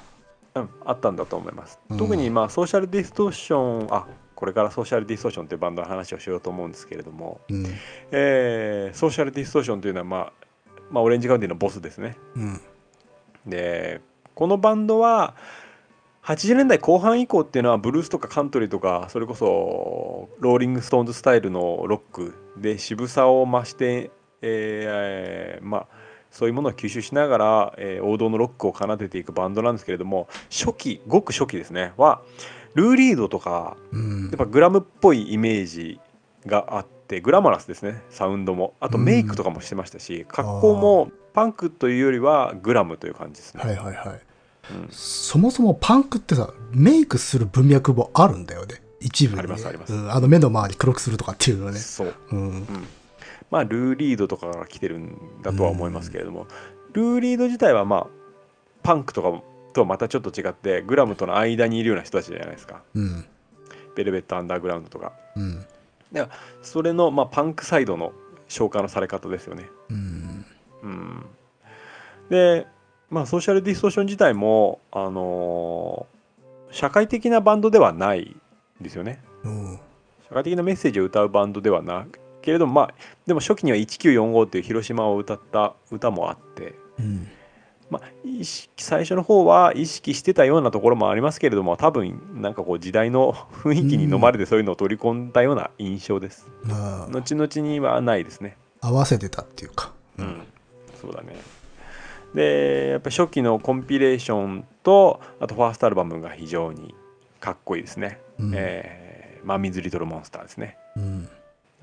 もう色気と、えーメロディアスだけれども独特の暗さうん。がありますね。でねあの、うん90年代になると徐々にこうカントリーとかを取り入れて演奏していくようにはなるんだけれどもうん。95年だかのアルバムでね「ホワイトライトホワイトヒートホワイトトラッシュ」ってアルバムがあるんだけれども、うんこれに関してはあの初期のグラマラスなイメージを90年代のサウンドでやってるのでで、おすすめです。なるほど。非常に、まあ、タイトルからしてもこれあれなんですよ「ベルベット・アンダーグラウンド」の「ホワイトライトホワイトヒート」うん。っていうアルバムにホワイトトラッシュっていうのを足した、えータイトルからも分かる通りちょっと原点回帰っぽいサウンドが聞かれるので、えー非常にかっこいいですね、なるほど。うん、最初見るのにはいいかもしれないですねこの辺の、うんえーそして TSOL に行きましょう、えーオレンジカウンティの伝説のバンドです。これはあれじゃないですかね。この辺から生で見たことがあるというはい。感じですね。ダニエルさん。ソーシャルディストーション僕見に行きましたよ、あそうだ。そうだソーシャルディストーションもうん。ちょっとこう割とこう寂しい中で見見た、はい。えっとあれです。有働音楽フェスってやつですね。あ あもう本当にかっこよかったですソーシャルディストーションは。もうボーカルのマイクネスさんの色気ですよね。うんそうね。本当に信じられないぐらいかっこよかったです。あれはちょっと見た目もまあちょっと色気が歩いてるようなとこあるからねあれ。そうですそう。です、うん。むせ返るような色気です。大衆すごいだろうなっていううん感じだもんね 本当あ甘さと臭さがま入り混じってんだろうな。すごい大衆とすごいムスクの匂いが同時に来そうな。うんいいですね。まあソロでも活動していてそこではカントリーとかもやってますけれどもカントリーって言ってもあの多分皆さんが想像するようなカントリーとはまた違う、そうね。ドスの効いたやつですね。そうそうそう。関東に言っててももっとこうテンポ良くて軽やかなねうん、感じなんだけれどっていう。ちょっと違いますけど、そうね。ま あ、ドスの効いたカントリーっていうのもなかなかいいもんですよ。うん。はい、マイクネスさんは非常におすすめです、うん。ソーシャルディストーションね、えーそして TSOL ですけれども僕見に行きましたね。うん。初来日してお客さんが15人ぐらいしかいなかったやつです。こんなにこんなにファンいなかったんかっていう。有名なのにっていう。伝説のバンドなんですよ。で、うん。まあ、ゴシックパンクの元とかも言われますけれども今につながるゴシックとかゴスとかいうのとはまたちょっと違うんですよね。うん。美しさみたいなのはないですね。うん。えーっと気持ち悪さの方が先に立ちます。はい。うんえーよくステージとかでも女装したりとかメイクしたりしてましたねこの TSL も。うんうん、なんかこうサウンドにしてもなんか鐘鳴らしたりとか 荘厳にしたりはしないんですよ。うんあくまでもシンプルなロックの形態で、えー演奏していくんですけれどもどこか、ね、やっぱり陰鬱な雰囲気があるんですよね。うんまあジャック・グリシャムの魅力だとは思うんですけれどもで TSOL は、えー最高に暴力的なバンドの一つです。おううんでさっきこう、まあ、中流階級みたいな話しましたけれどもうんこの中流階級の作り上げるシーンっていうのが一番暴力的ですね。そうねなんかうんあのいつの時代もね中流階級って一番やばいんですようんそうそうね。そうなんですよ。こうやばい感じですね。例えばあの DC に関しては喧嘩はある。うんでオレンジカウンティになるとそこに略奪強奪レイプ乱行が加わると言われています。ひどい。まあ、ジャック・グリシャムこの TSOL のボーカルのジャック・グリシャムもあのレイプして女の顔にションペンかけたけど何かみたいなこと言ってたんでやばいやつですね。ひどい。はい、まあ女装して登場して笑ったやつをボッコボコにしてそれ以降誰も笑わなくなったっていう伝説がありますね競技よく活動できんだと思うよな。本当ですよね。うん。人間的には最低だとは思うんですけれども。うん。まあ、えー、T ストーリーに関してはファースト EP が、えー伝説的で、えースレイヤーがカバーしたりオフスプリングがカバーしたりしてますけれども僕はこれに続く、えーファーストフルアルバムの方ですね、うん。えーの方が好きです「Dance with Me」というアルバムでこのアルバムをもう何回聞いたか分かんないですけれどもね、えー来来日した時にこの「Dance with Me」の1曲目の「サウンド・オブ・ラフター」をえーライブのオープニングでやってくれてもう僕はもう倒れそうになりました。おはいもうこのアルバムはもう秒殺確実の大名盤ですね。うすごいじゃないですか。はいこの大名盤の大っていうのは DIE の方の大ですからね。なるほど。C はいえ え大名盤です。まあまあろくでもない人が歌ってるんだしね。まあそうなんですよね、うん。まあその後 TSL キーボード入れたりしてまあちょっとなんかえーボーカルが抜けたりもしますし、えーイメージ変わってしまったりもしますが、えー最近最近つっても2000年代入ってボーカルがまた再加入して、えー活動したりしています。うん。はい。あとオレンジカウンティには、えーまあ、45グレーブとかクリスチャン・デスエージェント・オレンジなど重要なバンドがいますが割愛、うん。えー西側で言うと,、えーっとちょっとん陸地の方入りますけれども、まあ、例えばリノの、えーセブンセカンズ。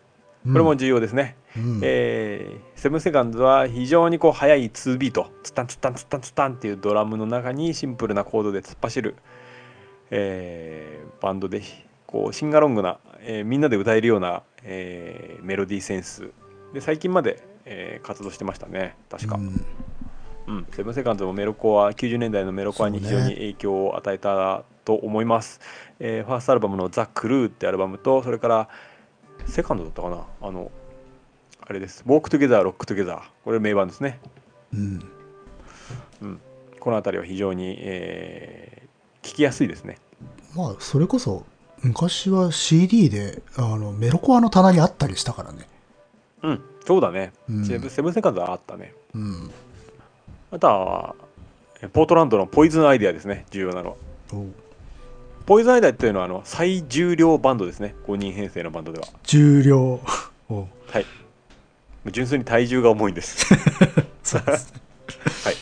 非常に大きい人たちが演奏しています。うんで、ポイズンアイデアも、あのー初期はハードコアパンクですけれども、徐々にあのギターがこう刻み込んでいくようなスラッシュメタルっぽい感じになっていくので、えーメタル界とクロスオーバーしていくバンドで、えー90年代にはあのパンテラというバンドがヘビーメタルのバンドがカバーしてましたね。うんえーとあとは中西部にはあのゼロボーイズとか、えーデトロイトにはネクロスがいたりネネガティブアプローチがいたりリプレイスメントがいたりとかいいろいろあるんですけれれどももうちょちょっと割愛どう。んえーと大丈夫かな？結構経ったけども。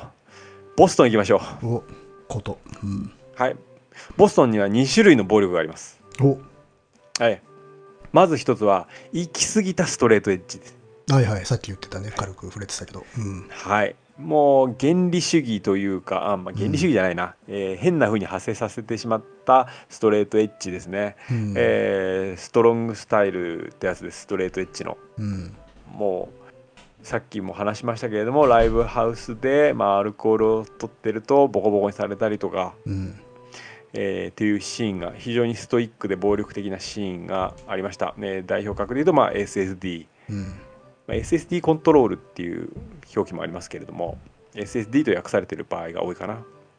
で SSD はあの中心メンバーがヘンリー・ロリンズに話を、え聞いたのがきっかけと言われてますストレートエッジの。あうん。でそれを間違った風に解釈したんですよね、あなるほどね。開祖の言葉を 誤解してしまったうん。後進たちだ、そう。うん。うん、なので、えー結構ボストンでは社会現象になったらしいですね。うん。それが高じて菜食主義とかなんか動物愛護とかはバーケのわからないところまで、え ーまあ一つ一つはまあ別に悪いことではないのだが極端すぎるんだよね。うん、そうそうそう。極端なんですよ。うん。あのーファンジンにマニフェストを載せた珍しいバンドです。当然ですね。あのーファンジンっていうのは当時あのオフィシャルな雑誌みたいなのではなくてあのうん。ファン、一部のファンが作る解放誌みたいなもんですね。今そこで今また流行っているそうですねジンってあそうなの？うん。日本でいいね文化で。うん。僕も欲しいんですけれどもなかなかゲットできずですね、でやっぱり当時のファンジンっていうのは結構貴重な資料なんでフライヤーとと一緒にゲットしたいんですけれどもなかなかゲットできず、うん。うん、でそのファンジンっていうのはまああのバンドを紹介したりだとかしてたんですけれども、うん。そこにマニフェストを載せたんですね SSD が文字通り党派性が出てきたっていうね。そうそうそうそう、ん うん、でそこにはあとは DYS とかネガティブ FX とか、えーストレートエッジ系のバンドというのが多数存在したのがこのボストンですね。うん。でこれ本当にそこまでストレートエッジ厳密なストレートエッジだったのかは割と不明なとこがあっていろんなインタビューとか見てるとうん。ストレートエッジど真ん中の人たちのインタビューではいやもっと寛容だったよみたいなことを言ってるんだけれども外側の人たちは恐ろしくて近づけなかった。やばい連中だったみたいなことを言ってるし。SSD のメンバーもいやあの別にビールとか飲んでても別に俺たちは何もしなかったしその強要はしなかったよみたいなストレートエッジを。それはだからこうすごいことさら誇張されて伝わってしまったのか本人たちがちょっと嘘ついてるのか。うん分かんないですね今ではちょっとネガティブにも言われるからさなんかちょっと作り変えてんのかなとか、うん。うんまあ分からないところではあるんですけれどまあでもそういうシーンがあったことはまあ確実ですね、うん。SSD もそういうマニフェストまで載せたわけだし。まあね。うんえー、と2種類の暴力と言いましたけれどもこのまず一つはこの行き過ぎたストレートエッジによる暴力。うん。そしてもう一つは完全にバカが引き起こす暴力です。なるほどね。無軌道だね。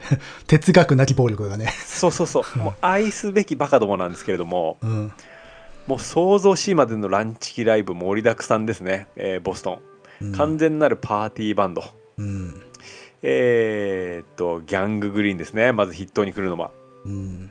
このストレートエッジ厳密の地においてこのギャンググリーンはアルバムのジャケットで白い粉で持って自分たちのバンド名を書いてそれを写真に収めてジャケットにした。いやー頭悪い非常にですね舐めたバンドですね。はい、うん。もう多分あれですね。掛け算からはできないんじゃないかなと思います。この人たちは。あもう、えーそこからジェリーズキッズそれから F ユースと、えーこの手のバンドがいてまあバカですね。うん。ぶっ飛ばしてくれます最初から、えーアルバム最初から最後まで。同じ。音楽的には非常に、うん。いやストレートエッジと同じ街でやってるとなると面倒くさいことになりそうですけどね。と思うじゃないですか。うんうん。これお互いの証言なんですけれども、うん2社の間に争いはなかったらしいです。あれかな暴きも生態系が違いすぎてこう。何なんでしょうね。あの動物であの捕食対象じゃないからすれ違うみたいな、ああ うん。そういうことなのかね。もうこれはねあのストレートエッジ側が言ってるんだったらちょっと信用できないじゃないですか、まあで確かに。うん。うん、これギャンググリーン側も言ってるんですよね。あいやそういうのなかったよみたいな。知らねえけどねって。うんそう。えー、そうなんだ。うん。この2種類のバンドが、えーいましたね。ボストンは非常に僕も好きです、うん。えーぶっ飛ばしてくれるので元気が出ますね、うん。えー南部忘れてましたけれども、うん。えー南部には、まあ、ビッグボーイとかディックスとか DRI とかがいます。DRI というバンドは、えー最初から比較的メタルっぽかったですね。へえ。うん、ザクザクと切り、えー刻んでるリフが、えーありまして今、うん。まあ、ハードコアというよりは、えーメタルになっていく感じですね。なるほど。うんえーまああと重要なのは、えーミネアポリス、うん。うん、ハスカードゥというバンドがいまして、これさ知ってる？このバンドうん。どうやって発音してる？ハスカード？うん、はハスカードだね。うん。じゃあ俺と一緒だうんこれね、大学時代いやハスカードゥだよっていうハスカードゥハスカードゥ。あ、そうなんだ。うんでも分かんないから俺もなんかそれ以降濁して発音するようになったんだけどハスカード。でいこハスカーそうドって。うハスカーハスカードだよハスカードうん。みんな、えー知ってる人どっちで発音したのかっていうのを教えてほしいんだけれども、まあ、ハスカードでいきましょう、まあ、ハスカードっていうのはもともとはハードコアパンクっぽいサウンドだったんだけれども後々にこうザラザラしたコードにこうエモの泣きとか哀愁とか美しさみたいなのを、えー泣きのメロディーみたいなのを入れてきて、うん。まあ、エモの影響もあるのかなと思いますけれどもこうハードコアのとエモを合体させたような独特のサウンドですよねうん。コード感があってアルペジオなんかうまく使ってうん。美しいメロディーが垣間見えるバンドで、えー結構他には見ないバンドではあるんですけれども、うん。特に「ニューデイライジング」というアルバムでそのスタイルを完成させたかなと思います。うん。だからこの地域においては特筆しておきたいですねちょっと変わってんのかな？うんうん。なんか調べてる、いやいやいや、あの、ハスカードゥなのかなと思って。ハスカー、あハスカー中黒ドゥって書いてあるね。ネットだと。あスカうんそうだよねだ発音が分かんないんだよね、まあでも、ここで切ってるからハスカードゥなのかもね。ハスカードゥかうん。多分わかんないけどね。うん。知ってる人を教えてくださいうん。じゃあまたちょっとな長い旅をしてちょっとニューヨークに戻ってきましょおおふうるさとに東側へ はいニューヨークは実はですね個人的には 80s はあんまり好きじゃなくてですねうん。ニューヨーク、まあ、アグノスティックフロントとかになるんですよ。うん。アグノスティックフロントはなんかこう暴力の権下って感じがしますね。さっきから暴力ばっかだな。なんだかこう哲学とかもないような感じです。あはい、えー、とスイサイダルテンデンシーズになんか人種が近いような感じがするんですよねアグノスティックフロント。うん。でニューヨークのシーンは確かに、えー暴力的だったと、えー言われています。で最も暴力的だった感じがしますね。どうやら。らいろんなインタビューとかを聞いていると。なるほうん、でえっとねそこに中にバッドブレインズ・チルドレンであるクロマグスっていうバンドがいてど。うん。ちょっと遅れてきたハードコアではあるんですけれどもうん。クロマグス・アグノスティック・フロントあたりは、えーまあ、ニューヨークハードコアうん。スタイル、まあ、ニューヨークハードコアっていう言葉がもうそれ一つで特化しているんですけれども、えー90年代で言えばシック・オブ・イット・オールとかそういうバンドが入ります。うんなるほど。うんもうワイルドでストロングでミシンガロングでうん。なんかこうなんつうんですかね日本でいうところのマイルドヤンキーっぽい感じはしますね。あうん、なんか、うん、個人的にはそんな好きではないですあ、そうですか。のであんまあんま詳しくないんですよねニューヨークハードコア実は。ああ。うん、一応あの教養として聞きはしましたけど、うん。まあまあ、はまんなかったんだ。うん。うん、で僕が好きなのはニューヨークで、えー主に活動するほかなかったミスフィッツですよ。お、来たね。はいうん出身はニューヨニュージャージーなんですけれどもうん。ミスフィッツは、えー大好きでありましてですね、うん。えーミスフィッツも70年代後半だから世代で言うとハードコアに当たらないっちゃ当たらないんですけれどもうん。もともとはえーボーカルのグレン・ダンジグがキーボードで、えーボーカルを弾いやっていたんですよ。気味悪いね。うん、キーボードと,、えー、とドラムドラムもいなかったのかな？ベースだけかな、うん。うん、あの、だから、すごく奇妙なサウンドだったんですけれども、あの、あの感じの人がね。うん。そう。ミスフィッツというのは全員筋肉です。であのー印象的なあれですよね。クリムゾン・ゴーストというあのドクロをうん。キャラクターモチーフとして使っていて、すごくどんなサウンドなんだみたいな思うかもしれないですけれども、ねウンドで言うと50年代アメリカンポップスの影響がかなり強いキャッチーでメロディアスなバンド爽やかなんですよね。爽やかなんですよね、あの通り抜ける風のようなサウンドでねうん、やっぱりなんといってもグレン・ダンジグのベルベットボイスですよね。そうそうそうそうあれが多分今までで一番見た目とサウンドにギャップがあったバンドだったかなそうかもしれないですね。見た目はねエルビス・プレスリーのような。見た目は音楽に詳しくないおばあちゃんが抱くヘビーメタルみたいなああ、そうかも。感じなんだけれどっていう、うん、デイビーロックという髪の毛をあのおでこのところなんつうの？束のようにして、前髪をね長く伸ばしてっていう、そうそう長く伸ばしてるんですけれども、サウンドは非常にキャッチーでうん。後々のメロコアに通ずるところもあり、うん、そうね。うん、まあだから全然あのこう今の世代の人でも聴けるよね多分ね聞けます。うん。でまあ再結成してるんですけれども、えー僕が中学生の時に再結成しましたね。でもボーカルが違ったので僕は聞かなかったです、うん。後々聞きましたけれどもまあミスフィッツらしさはもちろんあるんですけれどもそれでもやっぱりボーカルはグレン・ダンジグですね。いや、ーあの声はちょっと唯一無二っていうか聞けば一発でわかるっていう声ですからね、あれだって、はい。ロックシンガーでああいう歌い方する人がまずあんまいないじゃないかっていう。いないですね、あのオペラっぽい歌い方するんですよ、そうです、うん。うんでファーストアルバムの「スタティック・エイジ」は発売されることがなく、えー90年代に入ってリシューされるまでお蔵入りだったので事実上当時出たファーストアルバムとしては「ウォーカー・マンガース」というアルバムでこれが非常に速くてキャッチーで聴きやすさはあるかなと思います。うんでもやっぱスタティック・エイジかな。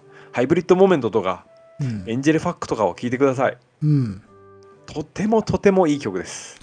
爽やかですよ本当に、はい。うん。うん。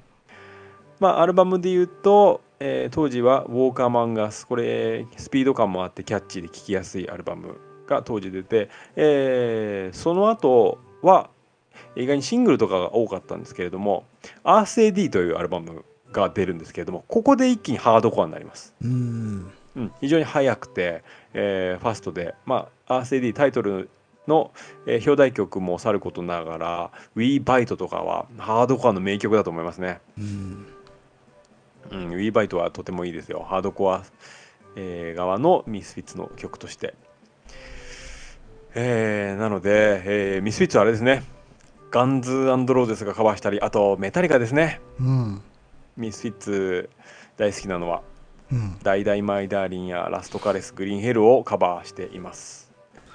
相当えーリスペクトされていると、後々のはいうん90年代の、えーいろんなバンドに影響を与えた偉大なるバンドですね。うんえー一応ここではや駆け足に一周しましたけれどもすごい時間経っちゃいましたねすいません。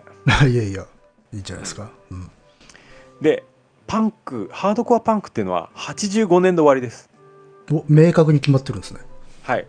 ここで何があったかというとうん、レーガン政権が終わったんですね。すごいな。政権ととともに。生まれ、はい。政権とともに 消えたんですか、うん。はい。これいろんな人が言ってましたけれどもドキュメンタリーとかでも。うん、ここでもうなんかな何してたんだろう俺たちみたいなこと思っちゃったんだよねみたいなことを言ってましたね。冷めちゃったんだ。じゃあ、うん、そう。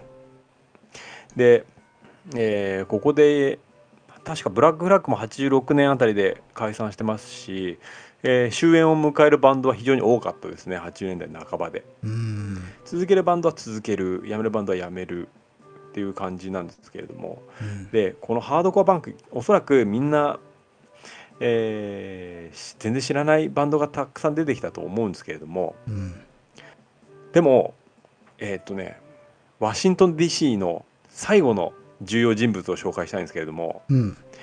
えー DC ハードコアシーンに身を置いてスクリームというバンドで、えードラムを叩いていた10代のうん。少年がいますうん。その人が後々に、えーニルバーナのでドラムを叩き、ほほっときた。フーファイターズのフロントマンを務めることになるんですよデイブ・グロールですねあ、大物が来たね。はいうん。そして、えージャームスうん。えーロサンゼルスの伝説的なバンドとして紹介したジャームスですけれどもジャームスのギターを弾いていたパッド・スメアうん。パッド・スメアもニルバーナに参加しちょっとだけねうん。フーファイターズの初期メンバーですねうん。うんえーそしてマイナースレッドでギターを弾いていたブライアン・ベーカーうん。サークルジャークスでギターを弾いていたグレッグ・ヘトソンうん。はバッド・レリジョンですね、に参加します。バッドレリジョンというのは、えーまあ、80年代に活動していたバンドですけれども、まあ、メロコアの基礎をうん。作ったバンドですね。うん。えーこの2人がバッドレリジョンで、ね、合流していると。もう、我々の世代が始まるぐらいですよね。うん、うん。そうそしてやっぱりあのさっき話したブラックフラッグの、えーこの、えー内向的なエネルギーうん。えー出どころない内向的なエネルギーに、えー、と例えばフガジのようなエモとかあのハスカードの持っているコードのざらつきとか美しいメロディーみたいのを足すとグランジが出来上がるんですよね。うん。ニルバーナとか、えーサウンドガーデンとか、えーグリーンリバーメルビンズ、えースクリーミングトゥリータッドとかうん。えーあの辺のグランジロック90年代の礎を築く、えーグランジロックにつながっていくんですよ。うん。で一方でやっぱり、えーディセンデンツとかバッドレリジョンは90年代のメロコアシーンの礎を築いていくんですね。うん。90年代のいろいろな音楽の土壌になっていたと。うん、そうなんですよね。でイアン・マッケイはその後ディスコードレコードっていうレーベル作ってうん。えー、未だにこう DC の若手のバンドを支援してますし、ブラックフラッグのグレッグ・ギンも SST レコードというバ、えーレーベルを作って若手を輩出してますし、えーあとはあれですねエピタフですよ、うん。バッドレリジョンの在籍するエピタフも80年代前半からありますなので若手をそこから非常に輩出していってランシドとかグリーンデーとか、えーあグリーンデーはあれかエピタフではないけれども、えーオフスプリングなどノーフ X いっぱい輩出しましたね。まあ、いわゆるメロコアブームの中核になった。うんうん。まあ、だからこの80年代の80年から85年あたりの、えーハードコアパンクはまあ遠心分離機のようなもんですよ。うん。なるほど、ね。そこからぐっちゃぐちゃにして、してでもそこからこういろいろなものが抽出されてったっていうそうそうそうそう、うん。そこからグランジに行ったりメロコアに行ったりあと、えーレボリューションサマーの話しましたけれども、えーそ社会活動にそのまま没頭していた人たちもいるんですよ結構。ああ、うん、なのでそういう社会運動に、えー入っていく人たちうん。さまざまな人たちがいました。でイアン・マッケイがあのマイナースレッドの、えー曲で「サラダ・デイズ」っていう曲があるんですけれどもうんこれそのままワシントン DC のパンクを描いたドキュメンタリー映画のタイトルにもなってるんですけれどもうん「サラダ・デイズ」だったって言うんですよイアン・マッケ。イ。ほう俺も全然意味わかんなかったんだけれども、まあ、うんつまりあ若かりし頃とかうん。青かった時代とか、うん、えーそういう意味なんですよね。ああそうであれサラダデイズだよって。ちょっと切ない気もするけどな。切ないですよね。うんでもハードコアパンクとかパンクなんてもう85年で終わってるんだよねみたいなことを言っていて、うん。あのーやっぱり例えば、えーまあ、一つの表現方法だった。うん。もっと昔で言えば、えービートジェネレーションとかがあったりとか、うん。えーロックがあったりとか、えーそういうのがあってその一つに過ぎないよみたいなことは言ってました。だから時代とともに、えー登場して、えーそれなりに去っていくもんだからみたいなことを言ってましたね。なるほどね、まあ、歴史的な流れの中で、そこの時代にだけ意味があったんだっていうようなうん、ことなのか、まあ、意味があったというかそうその時代だからこそ生まれたものなんだよっていうような。うん。うん。えージェロビア・フランももう80年代はもう後半になるとヒップホップの方が社会的メッセージ性は伝える役割を果たしていたから俺たちはもう終わったみたいなこと言ってましたし、そう。う。ん、ランディ MC とか出えてくるのでね、ちゃんとそういうとこは冷静なのね、あの人ね。本当だよね、うん。確かにそう、あの、パンクの役割って明らかにヒップホップがやるようになってったんだもんね。うん、そうそうそう、そうなんですよ。で、よりもちょっと切実な形でっていう。うん。うん。そうそう。あっちの方が切実ですね。うん。人種の問題なども、そうね。とか、貧困であるとか、うん。うん、なので85年でパンクは終わり。ああ、そうか、綺麗な、ちゃんと年表が書けるんだな。かけますねうん。非常に駆け足でめっちゃ長くなったねいや、いいじゃないですか、でも。いや、むしろ2時間で収まったっていうのはすごいことですよ。これは。2時間かかったうん。マジかだって通詞ですからね、これは。一つの。ああもちあろん、そうか6詞の中で言えばね、10年ぐらいの話なんだけれどっていうう。んうん。そうなんですようん。いいんじゃないですか。ということで、えー駆け足ではありますがそして長い戦いではあったと思いますがいやいやいやいや。皆さんお疲れ様でしたいや、こっち5時間やってるんで大丈夫ですよ。あそっかいやここまでたどり着けた人はすごいないやいやいや。でもまあ具体的な名前がいっぱい出てきてるんで、で、今、本当今これね、聞けるんでね。うんうん。あの、聞きますもうね、我々が高校生ぐらいの時はこれ聞けなかったですもん。そうなんですよ。どこに売ってんだよ探した探した。うん。ほんと探しましたよ。うんもう手に入れて泣いたアルバムもありますよほんと。もうね、ディスクユニオン巡りをするっていうさ。はい。うん。通いましたねいろんな。そうそうそう。でも、うんもうほぼほぼ多分聞けないものないので、うん。多分ないと思います、うん、誰かしらどうにかしちゃってるからね。うん。うん。まあでもやっぱり最初にあのーバッドブレインズはぜひうん。見ていただきたいうん。82年のライブですねうん。あであのーバッドブレインズ見に行かない方がいいっていう話をしましたけれどもああ、そもうねその、その後のっていうか。はいうん現在その HR さんがうん加速してましてですね、うん。結構ラスタファーライな感じになってるので あもうちょっとジャンル違うんじゃないかなっていうう。んあのねドキュメンタリー映画を見たんだけれどもうん。演奏の方はあのすごく速くて昔と一緒なんですようん。ただやっぱボーカルがもう動かないんですよねあうん、でもうね歌わない日もあるらしいです、あ、マジか。うん、であの笑いながら客を見下ろしていたりとか 変なヘルメットをかぶって登場してうん。もう他のメンバーが苦笑いしてああ今日はそういう日かみたいなああ、ちょっとこうパ感じになってしまったりとかちょっと前衛パフォーマーになっちゃったのか？そうなんですよバッドブレインズのドキュメンタリーがあるんですけれどもその中で面白いシーンがあってうん。多分フェスの一幕だと思うんだけどうん。HR が誰かに話しかけてんだよねうん。でいやー僕は誰々にも会ったし誰々にも会ったまあ有名人の名前がいろいろ入ってるのねうん。あの人にも会ったしこの人にも会ったしここにも行ったしここでも演奏したんだよみたいなことを話しかけてんの。でその話しかけてる相手が映るとうん。あれな小学生ぐらいのガキンチョなんですよ。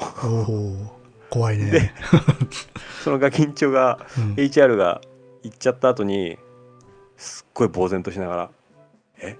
何今の?」みたいな「え？知らね？え」とか言って。非常に悲しいシーンがあるんですけれども。それはなんかちょっといろいろ決めちゃってるとかじゃないのかね？いやーそういう感じではないような気がしますけどもしかしたらで、うん。すごいピースになっちゃってるんだよね、だから。はい、うん。うん。すごいピースになってしまいました。そうか。なので見に行かない方がいいんじゃないかなと思いますけれどもね。まあでもそういう変化も含め面白いですけどね、やっぱ。あんころかっこよかったよなっていうのもねう。んそれもまた一興なんですよ。うん。まあもちろん今のファンもいるだろうしね。その、どうかな その、その彼が好きっていう人も。うんまあいるかもしれない、まあ、とにかくうん。やっぱりものすごいいまだにものすごいカリスマ性らしいんですよ僕には分かんなかったけど、あとにかくあ。80年代前半の、まあ、HR はものすごいカリスマ性を放っているのは間違いないですうん。あの HR のステップをぜひ見てほしいですねあはあ。そう、これは82でビッグテイクオーバーでね。いうんうん。ぜひ見ていただきたいなるほど。はいということで、いや、素晴らしい。えーはい80年代アメリカのうんハードコアパンク誌でした、お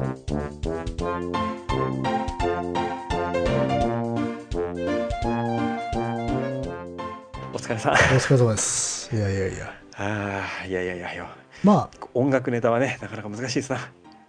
まあこれね、あの、配信するときに、あの、説明のところに、なんかこうね、バンド名とうん、おすすめの曲なんかをね、載せておこうかなと思いますよ。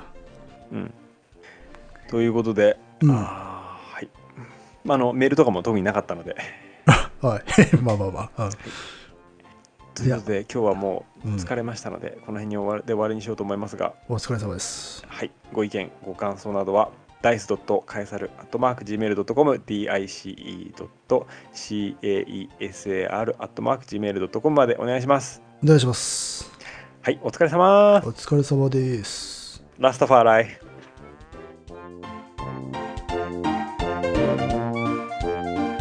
32秒で伝えろ